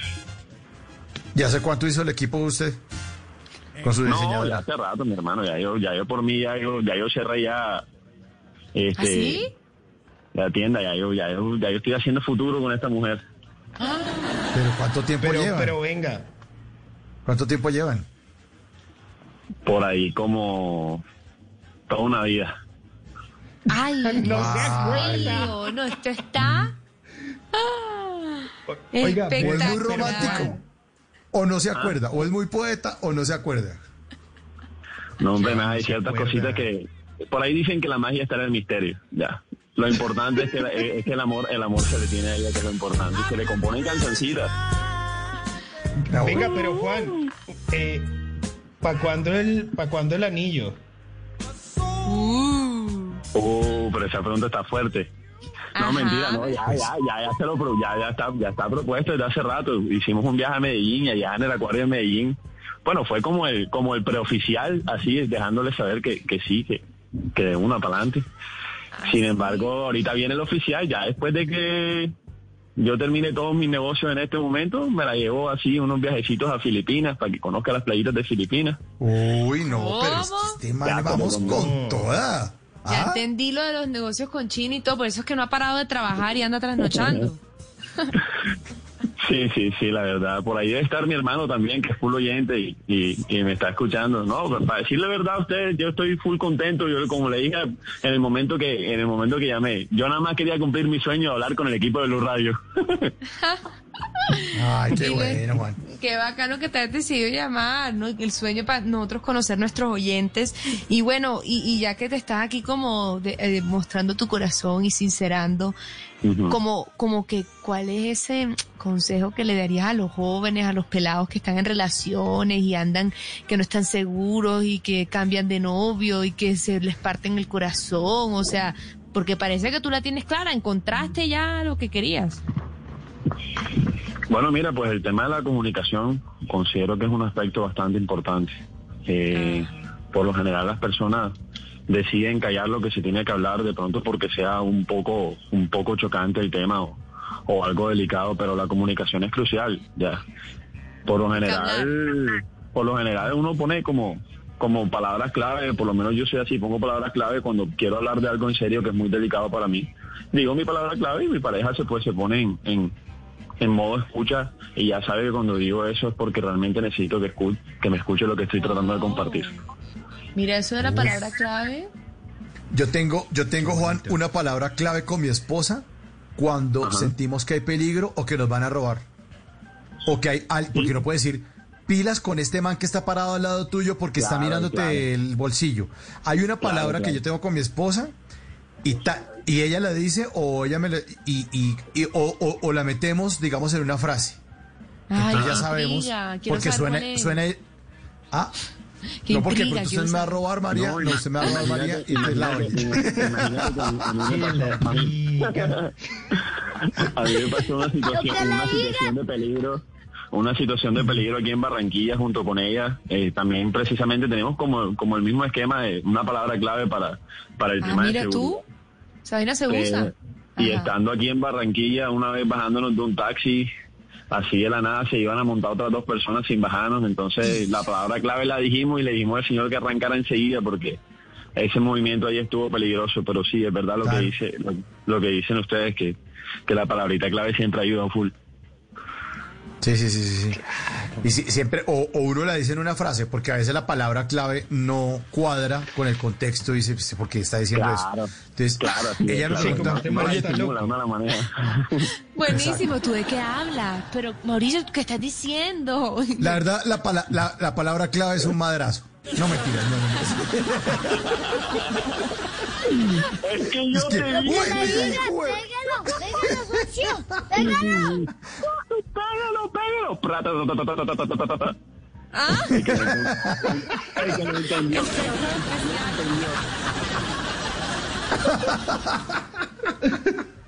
Ay, qué divertido esto. Bueno, Juan, ¿entonces qué? No, hombre, nada, invitarlos por el carnaval de Barranquilla, nada más que vengan ahí y me, y me sigan ahí en Twitter y cuando quieran, y cuando quieran venir a Barranquilla, bienvenidos por acá para el carnaval. Una Esa enma- vaina. una enmaicenada. Vieron lo máximo. Si vieron cosas de barranquilleros invitar al carnaval, eso no hay nada que hacer. O sea, eso- Claro, no, eso no, va ahí no, en la. en- total. en el- Es que el carnaval de Barranquilla es lo máximo. Amo esa Y- ciudad. Y no solo Siempre se se pasa de muy bien. ¿No Y solo no qué? solo se viven de- y no solo se viven de día, también se viven de noche. De noche es una locura. Ah, claro. Con toda. Que sí que. Pero el carnaval, el carnaval del año entrante va a estar con tapabocas, ¿será? No, no, yo por lo, en, lo, en lo personal ni viajo ni carnavaleo por lo menos hasta dos años. Por aquí me voy metiendo como el rey Dios mío, esa va a ser nuestra realidad. Yo también, yo también veo que la vaina va por ahí. como el rey del Vamos a carnaval. ver. Vamos a ver. No, vamos a pero, ver. pero como todo, paciencia, hacer las cosas bien para poder disfrutar de eso rápido. Totalmente, Eso es cierto. Juan. Eso es cierto. Están ustedes muy juiciosos los barranquilleros, porque fíjense que ya bajaron las cifras.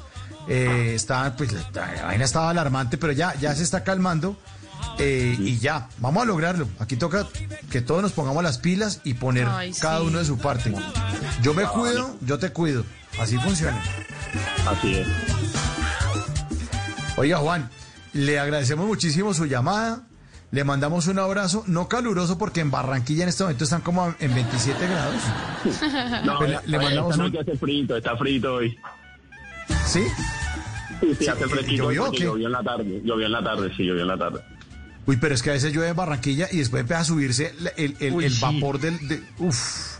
Pero eso pasa, No, pero- eso pasa cuando serena. Cuando serena hay calor, pero cuando llueve, después de no hay calor.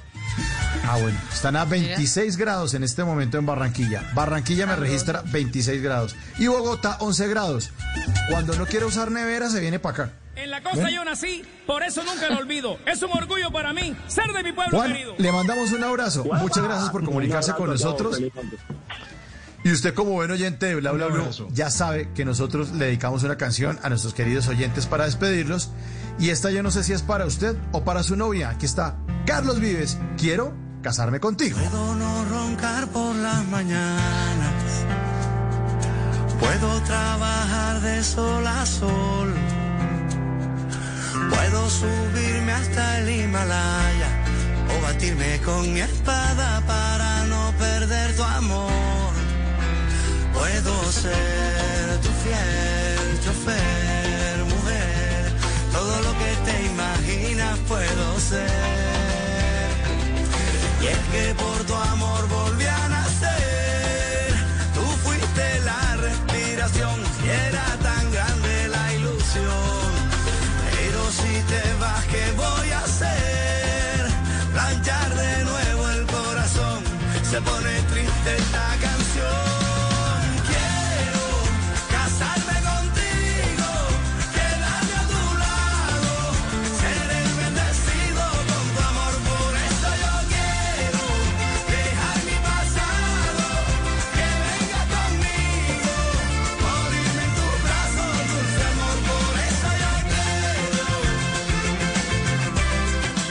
12.46. Los oyentes de Bla Bla Blue son lo máximo. Son Ay, lo, lo máximo. máximo. Qué mara, qué calidad de oyentes los que tenemos. Sí, chicas, griten, griten por nuestros oyentes. Háganle barra. Muevan eso, muevan mejor pompones.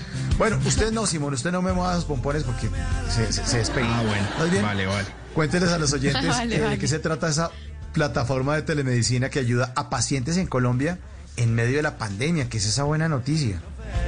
Oiga, es que le tengo un dato. Mire que recientemente hicieron un estudio y el 66% de los colombianos ha dejado de ir al médico por culpa de la pandemia. Y dentro de esos eh, que han dejado de ir al médico, el 58% se está automedicando por distintos tipos de malestares, lo cual es gravísimo porque ah, Google no siempre tiene la razón y menos en temas de salud. Pero bueno, pero mire, más allá de esto, en estos tiempos ah, pandémicos, una de las cosas que más avanza es el tema de la atención en salud.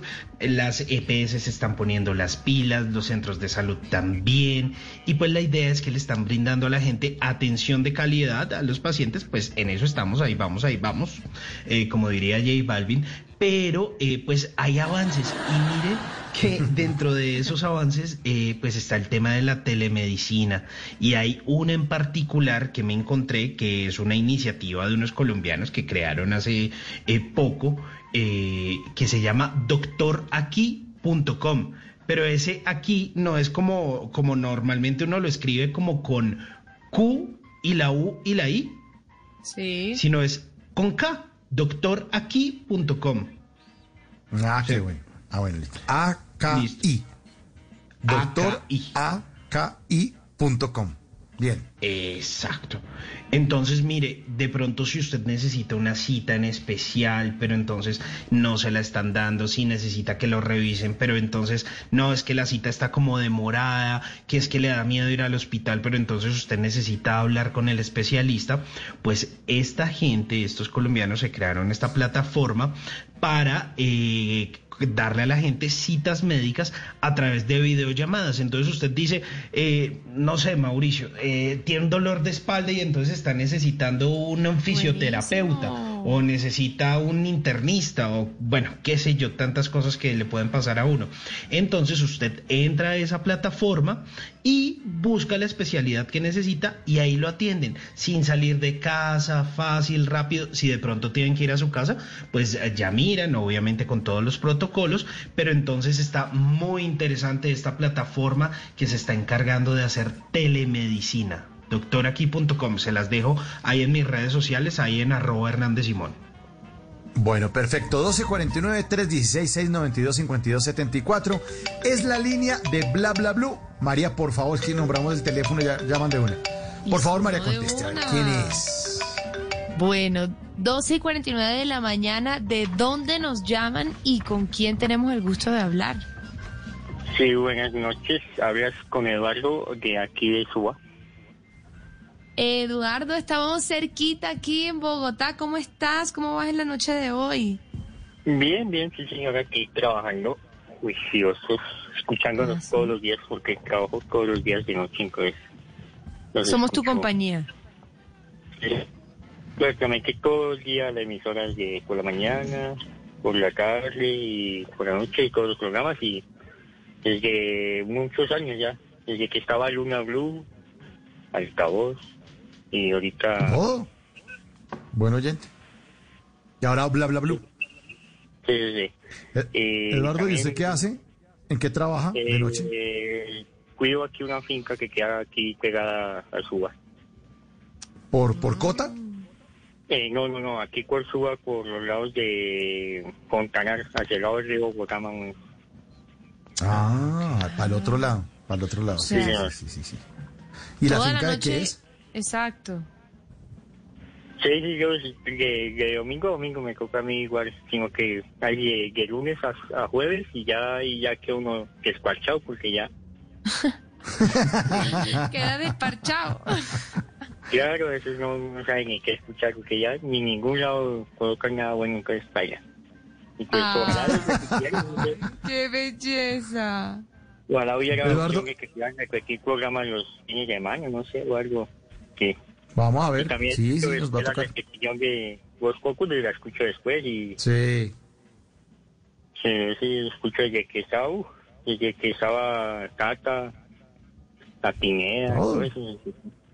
No, usted buen oyente. Eduardo, ¿y su finca de qué es? ¿Es una finca de recreo, de cultivos, de ganado, de qué es? Eh, no, es que es una finca, pero son muchas fincas de, de un dueño. Entonces él tiene en Cundinamarca muchas fincas, entonces en cada finca tiene una cosa especial. Aquí es donde inseminan artificialmente el ganado y lo preñan. Y aquí cuando lo preñan, lo a otro lado. Entonces, Ah, ya. Ya, pues. son, son ganado un poquito costoso, entonces tiene que uno cuidarlos. ¿Y, y, y trabaja usted solo ahí cuidando o, o hay más colegas ahí que le estén echando ojito a la finca? Ahora, no los escucho. Y le, le preguntaba que si eh, le toca a usted ahí solo estar cuidando la finca durante la noche o si de pronto tiene otra compañía, otro colega que también le esté echando ojito a la finca. Eh, sí, un colega llamado Peluso, que es un gato que me acompaña. Y como, Ay, me muero. como ocho perros, cinco gatos. No más. ¿Y, tengo de cuántas- compañía. y, mu- y el resto vacas? A la Sí, lata. como 200. Ay, Dios mío. Ah, y costosas. Uy, qué Imagínate. Sí, claro. Entonces, por eso es que toca estar muy pendiente. ¿Cuánto? Por eso, pues ahí. Eduardo, ¿cuánto vale una vaca? ¿Cuánto vale una vaca de esas de ahí? Pues así por ahí, 15 millones por bajito. ¿Qué? Ay, no. Dios mío, estamos en el Toca negocio hacer que no vaca es. para comprarla. Sí. Sí, sí, sí, eso es. Y La consumida, nomás la, la, la pajillita donde viene el semen vale como 200 mil pesos. Ya me salgo solo. Sí, Costco es la-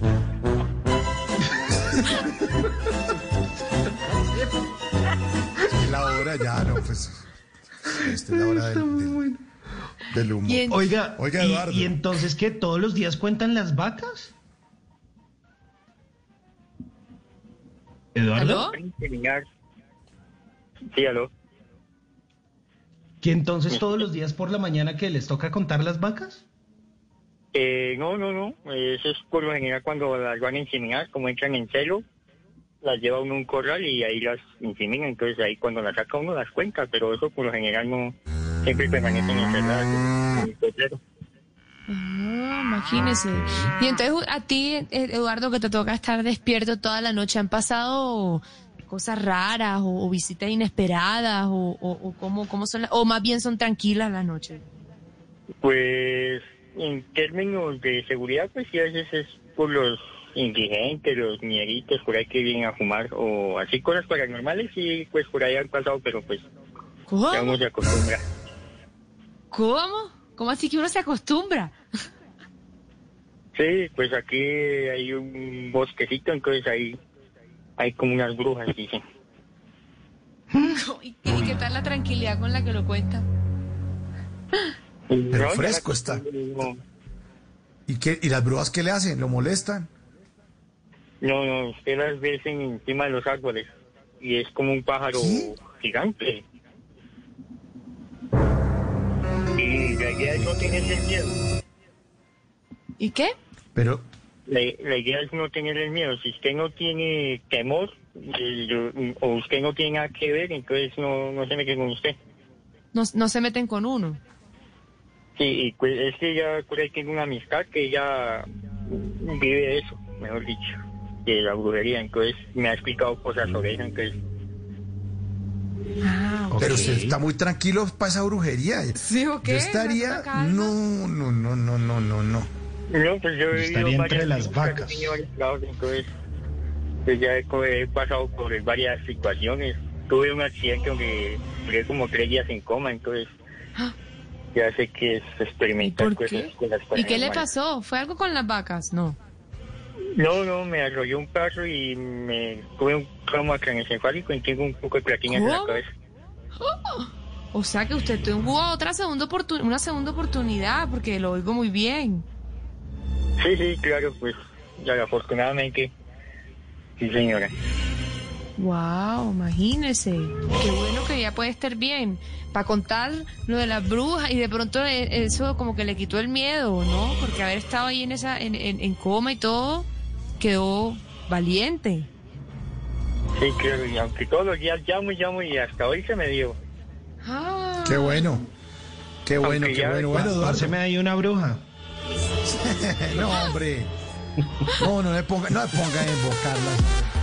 Porque aparecen es los del, los del cajón. Eduardo, muchas gracias por comunicarse con nosotros aquí en Bla Bla Blue. Ah, una Eh, cosita. nos dejó. Señor, cuéntelo. Eh, yo vi que adiviné la canción esa de Lamento Boliviano. Ah, usted fue. Ah, bien. Perfecto, perfecto, perfecto. Vale, bueno, vale. muchas gracias. Gracias por todo y También. feliz noche. Feliz Gracias noche, Eduardo. A ti No, por señor, llamar. gracias a usted por llamar. Vale, y sabe, como, como buen oyente de Bla Bla Blue, que nosotros siempre despedimos a nuestros queridos oyentes con una canción que tiene que ver con algo de lo que nos contaron. Aquí está, Brujería del Gran Combo.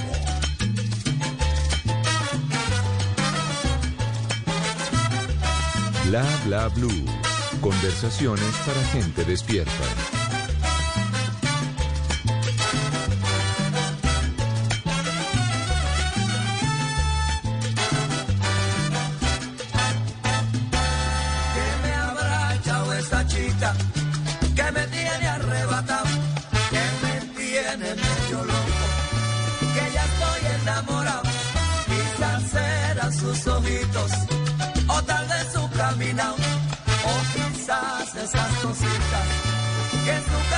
Casa ella me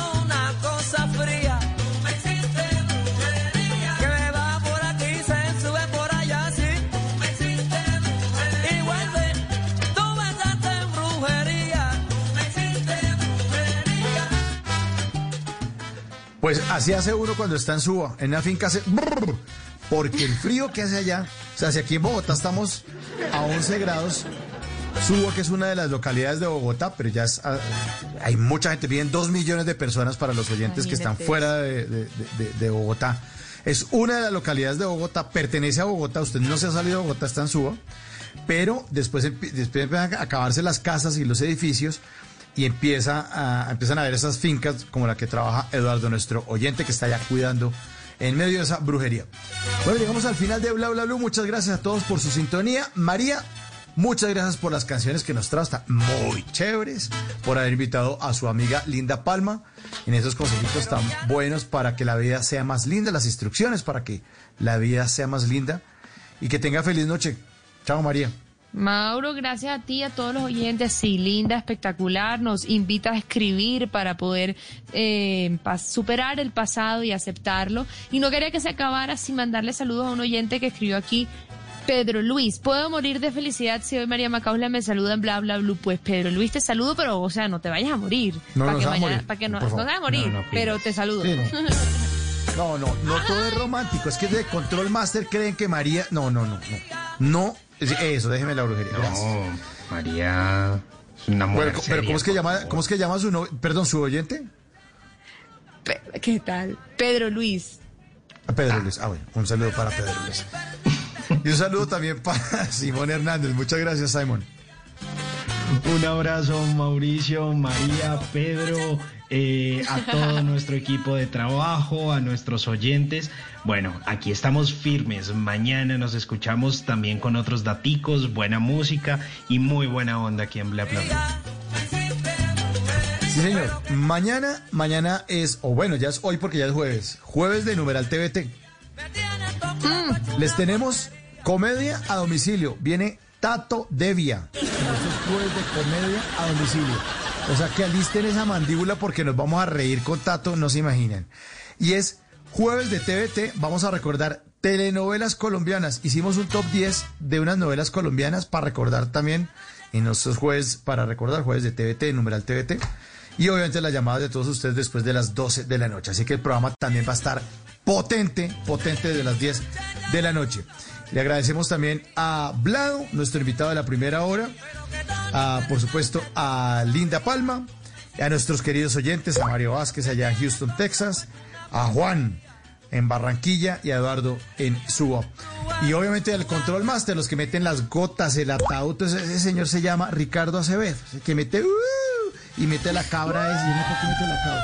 La Mete una cabra, yo no sé dónde saca. Esa, esa, esa vaina ahí. Él está sentado al lado de eh, Diego Garibello, que es nuestro productor, y hacen posible que este programa salga al aire. A todos, muchas gracias. Viene Javier Segura. Sí, sal- yo digo salga al aire, entonces ponen un sonido de puerta. Perfecto. Y ahora se cierra la puerta. Bueno, ya nos vamos, no más. Viene Javier Segura con voces y sonidos. Mi nombre es Mauricio Quintero y nos encontramos a las 10 de la noche aquí en Bla Bla Blue. Chao, un abrazo para todos.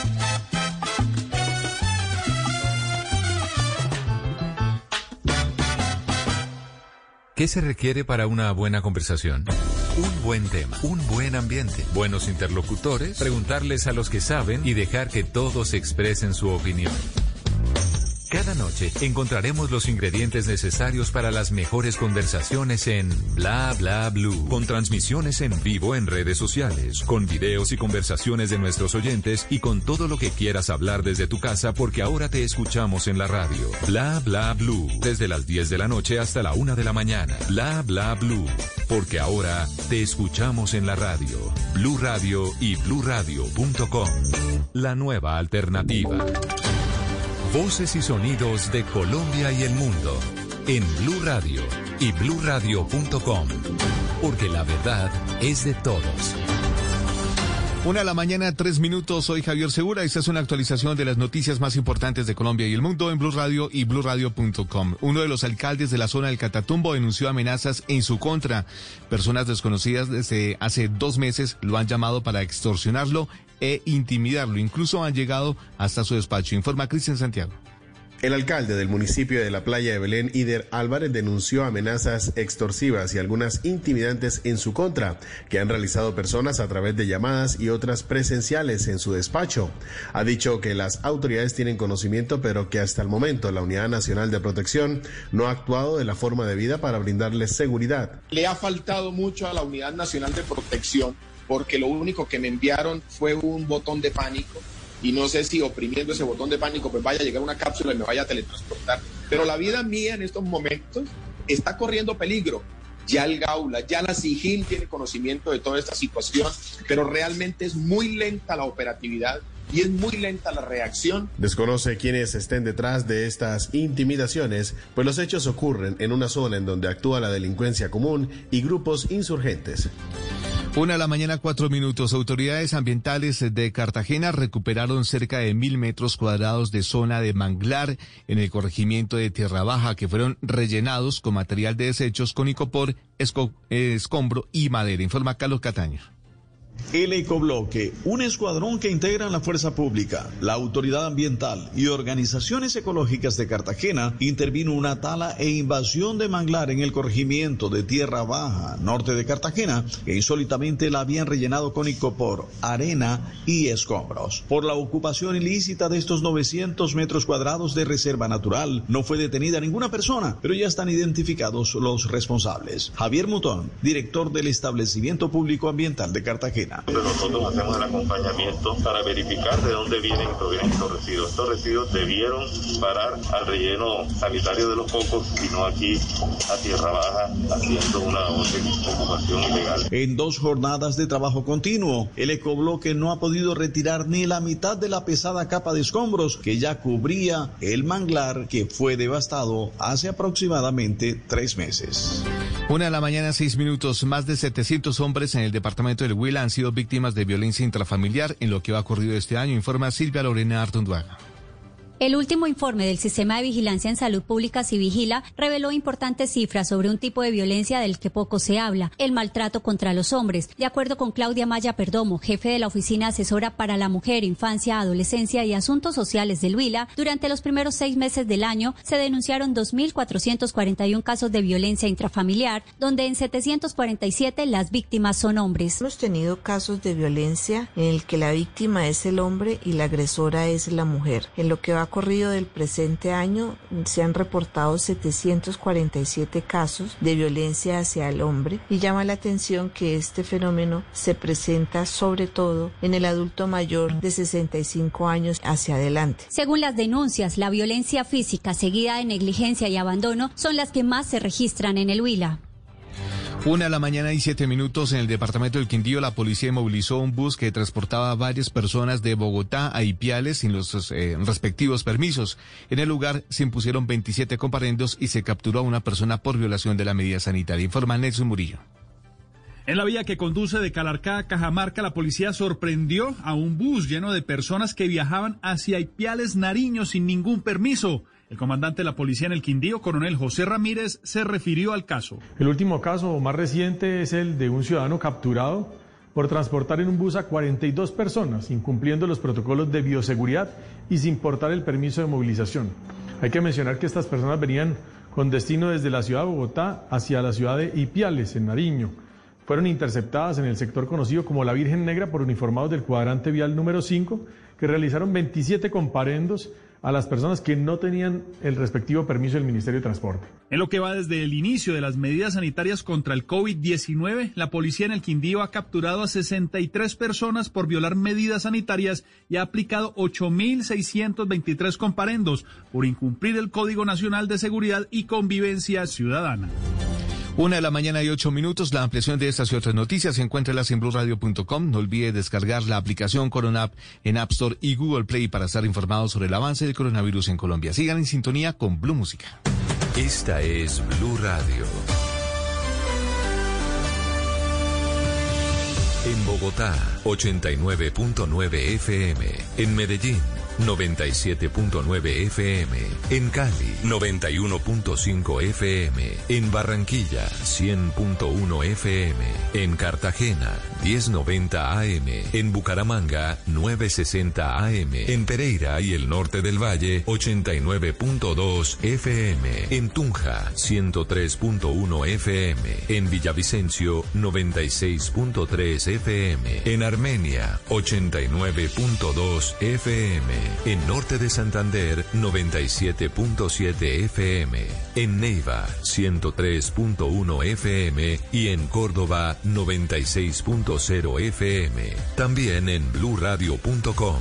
En Facebook, Blue Radio Colombia. A través de Twitter en arroba Blue Co. Y en la señal de TDT.